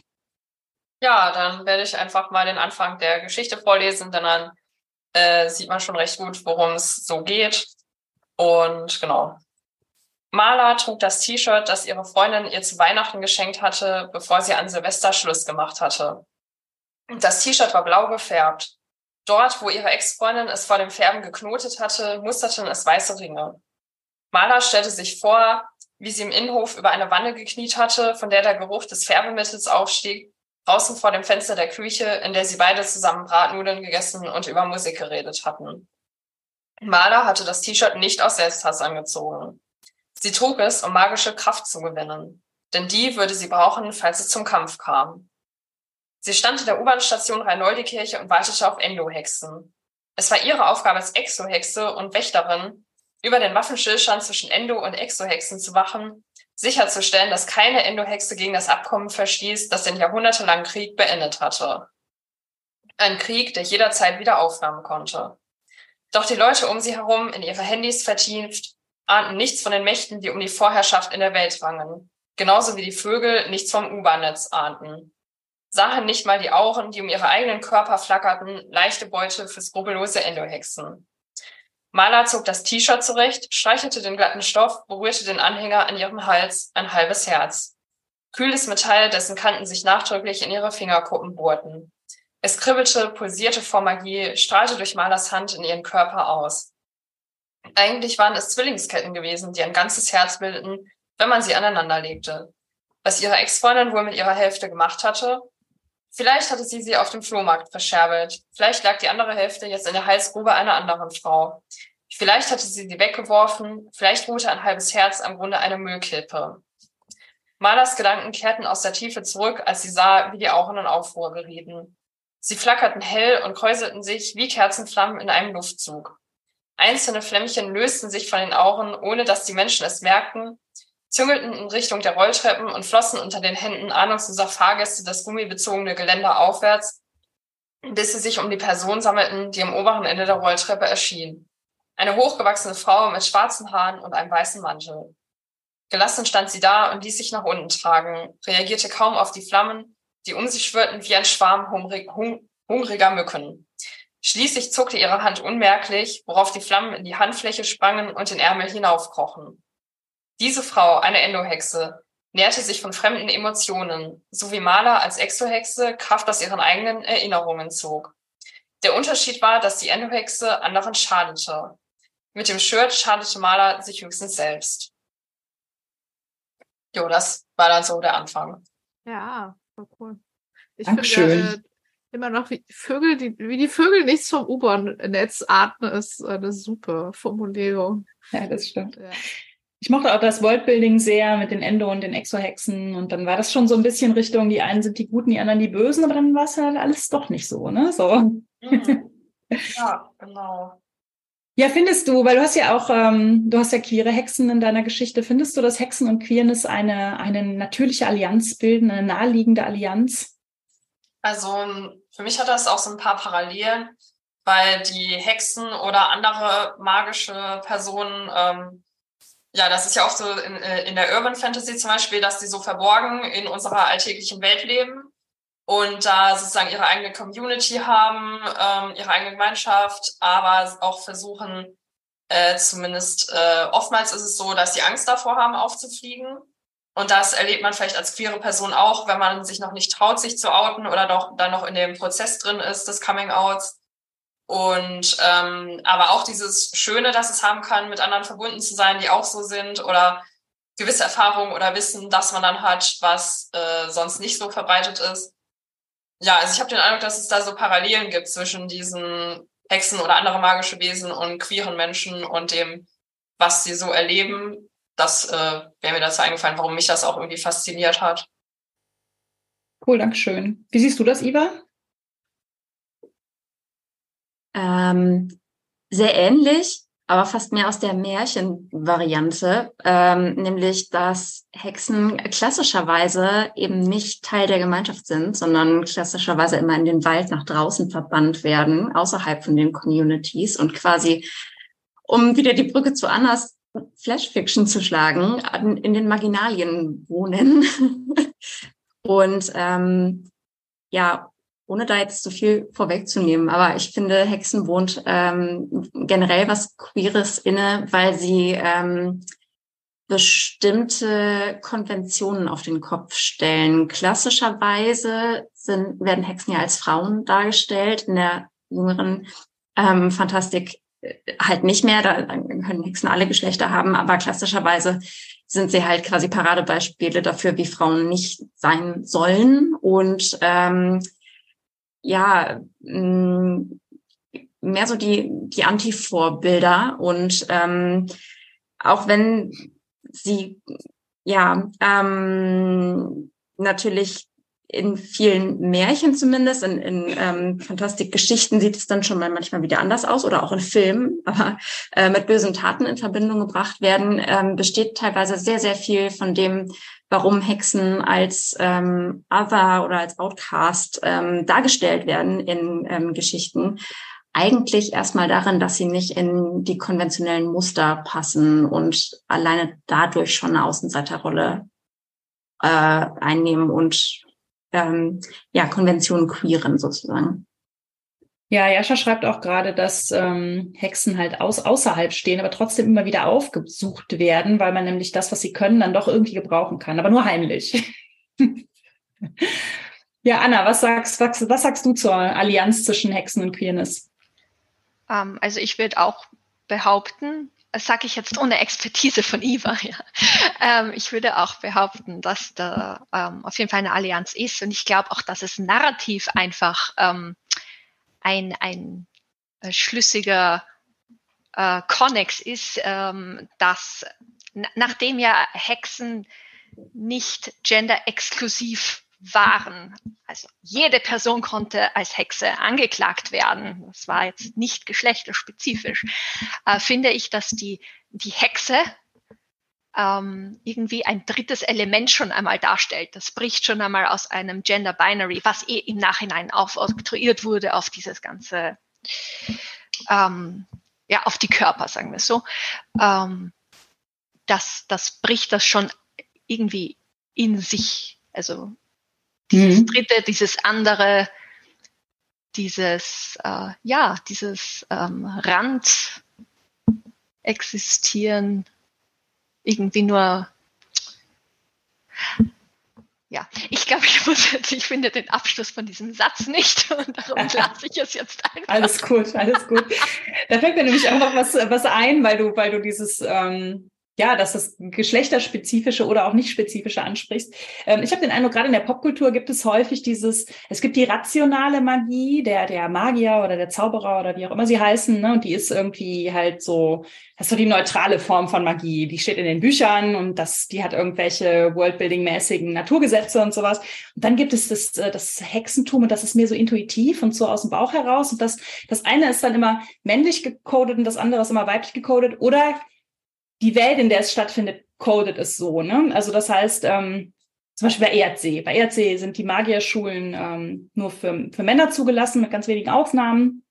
Und die Frauen, äh, die Magie beherrschen, das ist dann so die Hexe Moos oder sowas, die sind dann halt so, die haben Kräuterhexen da sein. Und ERC ist ja von Ursula K. Le Guin, das heißt, da kann man eher vertrauen, dass sie da sich ihre äh, ja, Gender-Hintergedanken gemacht hat. Das, äh, finde ich, wird auch ähm, in den Büchern sehr, sehr deutlich, was sie, was sie eigentlich davon hält. Aber ich finde, das ist so ein Binary, das sich immer noch überträgt. Also ähm, vor kurzem bei zum Beispiel beim Elektorat von Ivas Essay haben wir darüber nachgedacht, dass ja Dr. Strange und Wanda Maximoff auch so eine so ein Binary bilden, die irrationale Hexe und der super hier so so buchschlaue äh, buchschlaue Magier, der sie irgendwie im Zaum halten muss und sowas. Ähm, ja, ist dieses Hexen-Magier doch ein Geschlechter-Binary oder wie, wie, wie findet ihr das? Soll ich dich da einfach, ich nehme dich da einfach direkt wieder dran, Anna, weil auch wenn du, ich hoffe, die, die Sprachlosigkeit äh, lässt sich überwinden. Aber äh, du meintest ja gerade, es sei eigentlich nicht geschlechtlich ähm, zugewiesen, ursprünglich. Was, was, was hältst du davon? Ähm, ich, ich denke sehr wohl, dass, äh, dass es äh, dann vergeschlechtlicht wurde in dieses Akademisierte, äh, zur Akademie haben in der Regel, jetzt wenn wir es historisch sehen, äh, in der breiten Masse, wenn überhaupt, Männer Zugang. Ähm, und äh, nachdem eben, du hast vorher gesagt, Hexen, Hexenwerk sei intuitiv. Ja, und das ist irgendwie niederschwellig, nicht wahr? Ich nehme das, was ich gerade habe und dann mache ich was draus. Ähm, das, das, das finde ich spannend. Also ich, ich ähm, da, dass da keine exakte äh, Wissenschaft dahinter ist und keine, vielleicht eben keine okay, jetzt, ich denke jetzt gerade an Charmed und sie haben ein, ein, ein Buch der Dämonen oder wie, wie heißt das? Äh, das große, egal. Ähm, sie haben dafür für ein Buch, wo halt Dämonen drin sind und Spells. Aber wenn ich an Hexen denke, denke ich eigentlich nicht, dass sie so ein Buch haben. Ich denke nicht an Schriftstücke, ich, ich denke an Mündlichkeit äh, es ist irgendwie alles sehr körpergebunden und nicht ähm, aus dem Körper irgendwie in eine Schriftform extrahiert und dann weitergegeben so. So der Unterschied zwischen Verstehen und Begreifen. Ne? Begreifen macht man ja mit den, mit den Händen. Genau, genau, ja. genau. Also irgend, irgendwie äh, e, etwas durchaus körperlicheres als, ähm, als der Geist, nicht wahr? Und das wiederum passt äh, wunderbar in, in, in die ähm, Geschlechtererschaffung der Moderne, nicht wahr? Also vergeistigten Männer und die sehr körperlichen Frauen. TM. Ja. Und eins davon muss man abwerten, genau. Ja. Genau, man muss eins davon auch sein. Also so, ja. Ja, genau. Caroline, was sind deine Gedanken dazu? Hm. Falls du welche hast. Ja, das ist ja. Also ich glaube, in meiner Geschichte habe ich ja Hexen so ein bisschen anders interpretiert, mhm. aber generell ist mir das auch aufgefallen. Also Erdsee habe ich auch gelesen und so, ähm, ja, von dem her, das kann gut sein, dass sich das wirklich so historisch entwickelt hat, weil ich jetzt historisch mich auch nicht so gut auskenne wie vielleicht andere hier. Aber findest du, das ist was, was in der, ähm, in der Popkultur so ein bisschen aufgebrochen wird? Also findest du, dass wir da schon ganz gute Vorbilder haben, so dass äh, Hexen auch männlich sind oder halt nicht binär oder ähm, ja, dass, dass dieses Bücherwissen nicht so, nicht mehr so stark gegendert ist oder so. Hm. Ja, ich frage mich gerade, also äh, eine der populärsten Sachen, wo Hexen oder Magie so populär wurde, war ja wahrscheinlich Harry Potter, wo auch ja äh, zumindest äh, Männer und Frauen auch vorkamen, wenn auch ja leider nicht so, wenn sie auch leider jetzt nicht so äh, transfreundlich ist, äh, muss man ja sagen, aber zumindest Männer und Frauen wirken da ja gleichermaßen Magie und das hat ja dann auch meine Generation, denke ich, sehr geprägt. Und ähm, ansonsten ja, wobei ich glaube, der Begriff Hexe ist allein durch das Sprachliche irgendwie ein bisschen weiblich konnotiert. Da ist vielleicht auch die Sprache uns noch so ein Hindernis. Aber ansonsten glaube ich, dass Magie mittlerweile relativ gut auf alle Geschlechter verbunden wird, glaube ich. Ja, danke schön. Iva, hast du, hast du auch noch Gedanken dazu? Ähm, ja, wobei die vielleicht ein bisschen in eine andere Richtung gehen. Ähm, weil, also mehr mit der Entwicklung, dass wir jetzt gerade sehen, ähm, finde ich, sind die Grenzen eigentlich sehr verwischt, ähm, dass man weil es so viele verschiedene Interpretationen und Umsetzungen von Hexen in der Fantastik gibt, eigentlich nicht mehr groß Unterschiede hat zwischen dem, was als Hexe, als Magier oder im Englischen als als ähm, Sorcerer oder Sorceress oder Enchantress oder Wizard, äh, ja, Warlock oder? genau, dass die Grenzen da sehr verschwimmen, weil ich würde das ähm, von, von der Tradition her tatsächlich eigentlich, wie Anna es gerade gesagt hat, äh, sehen, dass es ähm, weniger akademisiert ist und weniger verschriftlicht, aber ähm, dass es eigentlich sich gerade in der Fantastik schon so stark eigentlich auch mit, ich sag mal, Magiertum, Wizardom vermischt hat, ähm, dass man das gar nicht mehr so trennscharf ähm, voneinander unterscheiden kann. Und ähm, dass sich darin auch so ein bisschen ähm, dieses Blurring von diesem ähm, gegenderten Aspekt und die Auflösung davon halt zumindest in, in neueren Werken, zumindest punktuell zeigt. Ich meine, die, was das Beispiel, was ihr gerade äh, aus dem Marvel Universe gezeigt hat, ist, äh, genannt habt, ist ja jetzt auch nicht alt. Ja, natürlich, natürlich. hat, hat man es eben trotzdem immer noch sehr präsent, aber es gibt eben punktuell zumindest immer mehr die Strömungen, wo es sich ähm, ja mehr auflöst. Und ich finde, das ist einerseits eben mit dem mit den ähm, Gender-Themen, die nicht mehr so strikt sind, aber eben auch tatsächlich mit dem Hexenbegriff, dass der ähm, durchaus andere Konnotationen in, in je nach Setting mhm. Einflug ähm, hat, ähm, wie in äh, Büchern, die vielleicht vor 10, 20, 30 Jahren rausgekommen sind. Das ist ja generell interessant, finde ich, dass man mal so. Also wenn Leute sich so magiewirkende ausdenken, ist, glaube ich, immer ihre erste Frage, was für verschiedene Sorten von denen gibt es? Oder, also so dieses Schubladending ist irgendwie sofort da, ne? So, also ob es jetzt irgendwie gute und böse MagierInnen sind oder MagierInnen und Hexen oder. Äh, es ist angeboren, es ist erlernbar. Ja, so war es, so. genau. Es ist schon irgendwie manchmal lustig, dass das anscheinend immer, immer erstmal die Schublade her muss. Jascha hat eine Wortmeldung. Äh, genau, ähm, ich, ich finde es alles äh, sehr richtig, was ihr sagt.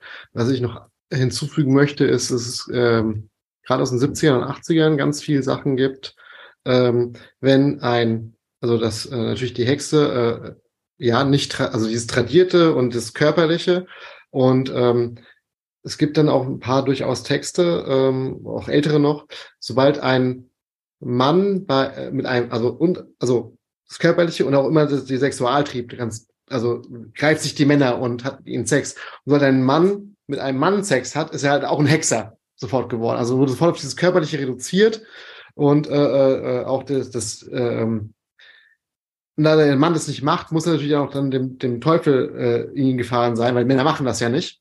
Mit Männern schlafen. Ne? Und äh, also das finde ich auch mal sehr spannend, wie dann das, äh, das, also dieses Schimpfwort dann auch auf den Mann übertragen, also als Schimpfwort auf den Mann übertragen würde. Äh, ähm, weil muss ja was übernatürliches Schuld sein. Wie ja auch bei der, äh, bei der weiblichen Hexe, die vielleicht ein bisschen nicht mitmachen will, wie Männer sie behandeln. Das, werden, das ist ja auch ein Grund für ausgestoßene Frauen, die dann Sex bezeichnet wurden, weil sie halt dieses klassische Ehe-Ding nicht mitmachen wollten, das im Dorf, Mhm. weil sie sich nicht so behandeln lassen wollten von den Männern. Also weil sie sich emanzipiert haben von den Strukturen auch. Also ich finde auch, dass die Hexe halt ganz viel Emanzipation darstellt, während der Magier genau das halt nicht ist, sondern er ist in der Struktur drin. Er macht das nach dem Lehrbuch, wie Ja. es gehört Ja. und nicht anders. Genau, Wenn man als Frau aus-. Wenn man als Frau ausbild, aus, ähm, hier ausbüchsen will, dann bleibt nur Nonne oder, oder Hexe. Nonne Also beides so. Genau. An dieser Stelle noch, äh, geht ihr nochmal zurück zur Viking Age Folge und hört nochmal Judiths agere Rant. Sehr gern. genau. Ja, und da wir auch die Form des äh, Podcasts heute hier, ähm, ne, wie Jascha eben nach neuen Formen ge gestrebt hat, äh, ordnen wir jetzt die, die Zeit nicht linear, sondern in einem Kreis an. Das heißt, wir schließen einen Zirkelschluss zurück zum Anfang. Dann könnt ihr die Folge einfach wieder von Anfang an hören. Denn meine letzte Frage bezieht sich auf Genre. Uh, Surprise, wir sind wieder am Anfang. Ähm, ja, mir ist nämlich aufgefallen, also jetzt hier mal, ne, wir haben ja schon drüber geredet gerade, dass äh, Hexe eine Art Beleidigung ist und sowas. Und ich habe natürlich auch nochmal nachgeguckt, woher das Wort Hexe vielleicht angeblich kommt. Es kommt vielleicht angeblich vom Wort Hagazussa, das heißt so viel wie Heckenreiterin oder Zaunreiterin, also die, die auf den, auf den Zäunen zwischen den Welten sitzt. Und da habe ich mich gefragt, sitzen Hexen auch auf den Zäunen zwischen den Genres? Was würdet ihr sagen? Jetzt lache ich über meine eigene geistreiche Frage. Wow. Iva, du lachst auch. Ich lache, ähm, äh, glaube ich, alleine schon über die Nekromanten-Diskussionen, die wir im Lektorat hatten. Weil ähm, ich für meinen Teil würde äh, Nekromantie wirkende tatsächlich auch zu Hexen zählen. Und dann sind wir wieder bei den Lesbian Necromancers in Space Mhm. und Weirdness und dass ähm, diese ganze Locktomb-Reihe Reihe von äh, Tamsin Whale ähm, das tatsächlich äh, irgendwie auch alles ganz gut queert, weil im Prinzip für mich sind das Hexen in Space mit, Mhm. mit einer Menge Weirdness und Queerness außenrum und ähm, hat man nicht so oft. Ich finde, man hat es zu selten und man könnte es öfter haben, aber die Anleihen sind ja da und das ist ähm, quasi, ja, gibt mehr davon. Was würdest du sagen, Caroline?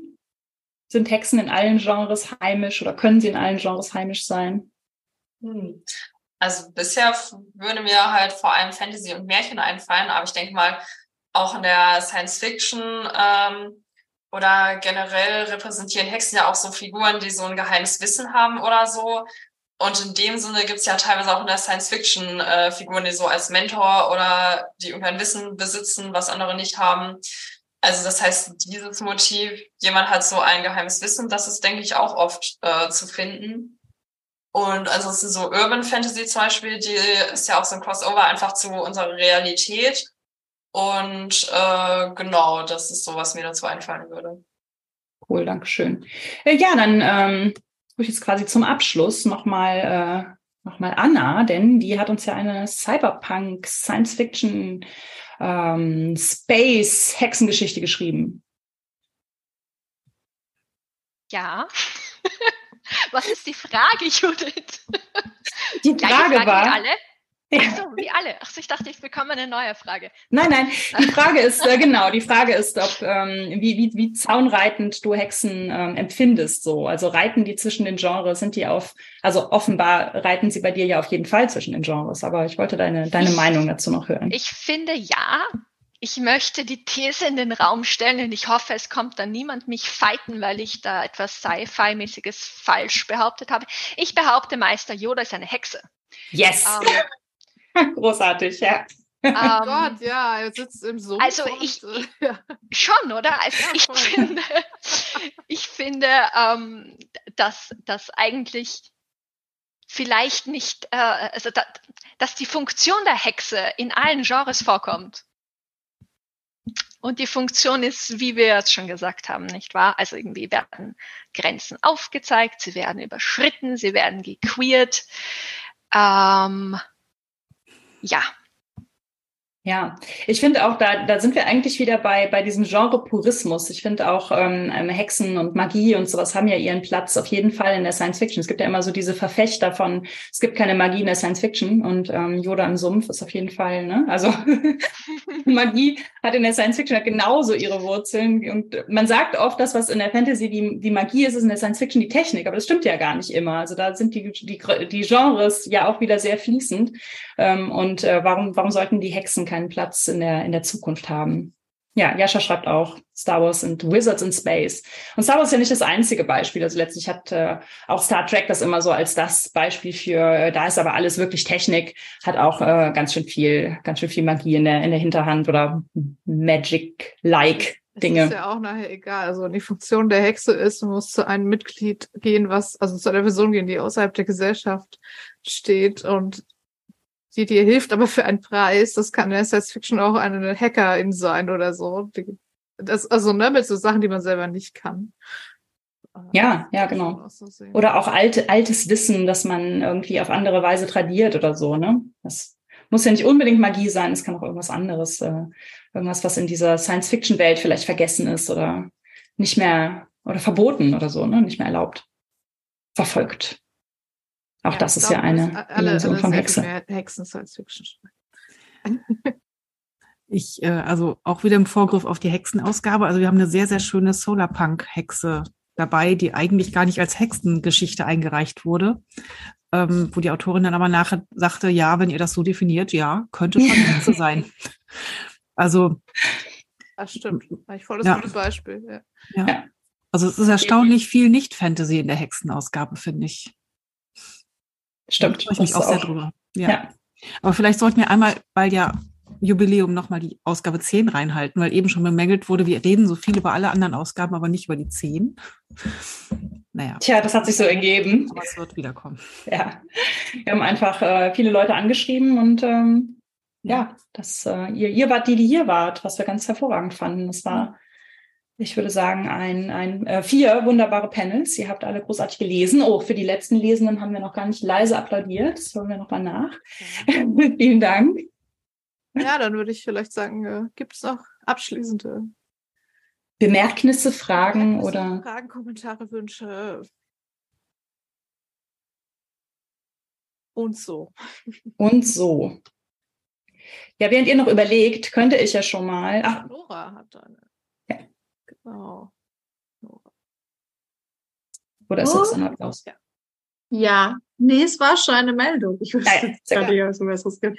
Ich glaube, ich wollte einfach nur ähm, Danke sagen, weil ich lese ja wirklich die Querwalten seit ähm, Ausgabe 1 und das hat für mich ähm, nicht nur kreativ eine Menge Schönes bedeutet, leserisch eine Menge Schönes bedeutet, ähm, sondern ich weiß nicht, es hat sich so viel seitdem getan. Ich habe jemanden wie zum Beispiel Anna Zabini, die auch hier sitzt, durch Ausgabe 1 erst kennengelernt und ihre Geschichte hat mir so gut gefallen. Ich habe sie damals angeschrieben und jetzt sind wir seit langer Zeit schreiberische Verbündete und sowas ist halt nur durch die Queer Welten einfach möglich gewesen. Mhm. Ich könnte noch einige andere so tolle Geschichten nennen und ich möchte, ich weiß einfach, dass es, es ist sicherlich nicht leicht, so ein Magazin mit diesem Thema und dieser kleinen Reichweite, mit der gestartet seid, zu machen. Aber ich finde es einfach so wertvoll, was dieses Magazin bietet und dass ihr das durchgehalten habt. Und ich hoffe, ihr könnt das auch noch weiterhin viel länger tun und größer dabei werden. Ja. Dankeschön. Ja, vielen Dank. Vielen Dank. Das, äh, ja, das freut mich auch ohne Scheiß immer am meisten, wenn ich mitkriege, dass Leute aus den Ausgaben sich dann irgendwie im, also auf, keine Ahnung, Social Media finden oder so und, und vernetzen und so. Das, das, das freut mich immer extrem. Ja. Ja, mich auch, das stimmt. Ja, ihr könnt noch mal, noch mal überlegen, ob euch noch was einfällt. Ähm, Jascha schreibt gerade, er hatte beim Lesen des Werkstattberichts in Ausgabe 10 Wasser in den Augen. Ich bemerke dabei schon mal, dass unser Podcast, den ihr ja vielleicht jetzt gerade hier hört, ähm, weil wir diese Folge ja im Nachhinein äh, als Podcast-Folge senden, der hat ein monatliches Audio-Extra für Leute, die diesen Podcast mit einem etwas höheren Betrag unterstützen möchten. Das ist so ab fünf Euro im Monat, sind so verschiedene Levels. Ihr kennt das ja wahrscheinlich auf Patreon. Äh, wir haben uns für August entschieden, jetzt mit euch hier kein Audio-Extra aufzunehmen, sondern stattdessen drei Buch plus Queerwelten-Pakete zu verlosen. Wir verlosen also Queerwelten 1 und 2 mit äh, Lenas sehr toller Debütnovelle Dies ist mein letztes Lied. Äh, Queerwelten 3 und 4 mit ähm, meinem neuesten Buch Leleland und Queerwelten, Queerwelten 9 und 10 nochmal mit Dies ist mein letztes Lied. Das heißt, alle, die bis zum 14. August um 23.59 Uhr eins der Audio-Extra-Level unterstützen oder das jetzt bereits tun, die nehmen an dieser Verlosung teil. Äh, das sind die, die, die Level mit gespitzten Ohren, Rollenspiel allerlei ein Queerbeet und durch die Geheimtür. Und wir geben am 15.8., wir losen das dann aus und geben dann über Patreon bekannt, wer sich über diese Buchheftpakete freuen kann und fragen natürlich nach eurer Adresse und all das. Und ähm, ja, wollen auf diese Weise einmal Danke für eure Unterstützung sagen und natürlich auch allen anderen, die uns in irgendeiner anderen Form, ob monetär oder moralisch unterstützen, möchten wir auch ein ganz herzliches Dankeschön sagen. Genau, sowohl für Queerwelten als auch für den Podcast. Der hat ja, das hat ja Überschneidungen, wie wir sehen, ja, viele Überschneidungen. vor allem der Podcast, äh, der trägt sich ja auch nur durch eure Patreon-Beiträge. Äh, sonst müssten wir immer noch Geld drauflegen. Ja. Also genau, vielen Dank. Das ist toll. Ja, vielen Dank. Okay, vielleicht doch noch eine finale Frage. Habt ihr als Herausgeber innen ein paar große Pläne für so, sagen wir mal, die nächsten zehn Ausgaben oder so? Ähm, wer weiß, vielleicht habt ihr ja schon ein paar Träume, die ihr anteasern könnt. Ja, unser Traum ist ja immer die nächste Ausgabe machen. Ja, das stimmt.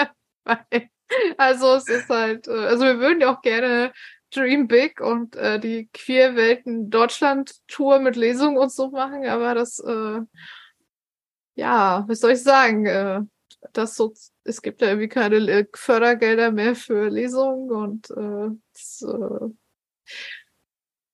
und generell, wir wissen alle, der in, die in Indie-Verlage, der Buchmarkt, äh, die Inflation, die Papierpreise, die Leute haben alle kein Geld und so weiter. Existieren ist unser Masterplan. Genau. Also ich würde jetzt auch voll, voll gerne sagen, wir planen was ganz Tolles, ganz Großes. Wir planen einfach, dass wir noch eine Weile weitermachen können und das muss reichen. Ja, viele gute Ideen für Shortfiction sammeln und sowas. Hast du noch, noch, hast du Pläne, Heike? Ähm, weitermachen.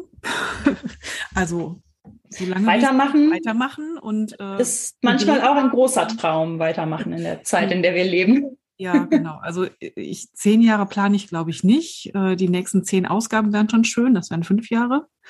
Ähm, das ist aber auch schon echt weit ge geplant und gedacht. Ähm, ja, ich, ich hoffe einfach, dass es klappt. Dass es, dass es irgendwie weitergeht, ja. Macht Spaß. Ja, dann bedanken wir euch für eure ganzen netten Nachrichten, die jetzt gerade auch noch im Chat reintrudeln. Wir danken euch dafür, dass ihr da wart. Wir danken unseren GästInnen auf den virtuellen Bühnen fürs Dabeisein. Wir bedanken uns bei Heike, unserer Mitherausgeberin, dafür, dass sie äh, hier dabei war. Und ich glaube, ja. dann machen wir mal unseren Abschieds Abschiedssermon, genau. oder? Genau, unser übliches Outro. Genau. Keine Sorge, diesmal lesen wir nicht alle, alle Patrons vor, das ersparen wir euch. Genau. Ähm, ja, das war unsere 58. Folge, das Queerwelten-Crossover. Feedback zur Folge lesen wir gerne auf Twitter unter genderswappod, auf Instagram unter genderswappodcast, auf Mastodon unter genderswappod at literatur.social, per Mail an feedback at genderswap-podcast.de oder als Kommentar auf unserer Website www.genderswap-podcast.de. Äh, wenn ihr unseren Podcast mögt, dann erzählt er euren FreundInnen davon, gebt uns eine positive Bewertung auf iTunes oder spendiert uns einen Kaffee oder schwarzen Tee. Den Coffee-Link findet ihr unter der Folge. Und auch Kiewilden hat ein Coffee, das verlinken wir auch nochmal mit. Ihr könnt unseren Podcast und andere tolle Projekte von Judith und Christian Vogt auf Patreon unterstützen. Und für aktuelle Infos über Neuerscheinungen, Termine und mehr könnt ihr unseren Newsletter abonnieren. Und diese Links findet ihr ebenfalls in den Show Notes. Wir hören uns im September, sagen danke fürs Mitmachen, Zuhören und unseren Patrons, die wir heute nicht namentlich aufzählen, danke fürs Unterstützen und bis zum nächsten Mal. Tschüss. Tschüss. Schön, dass ihr alle da wart.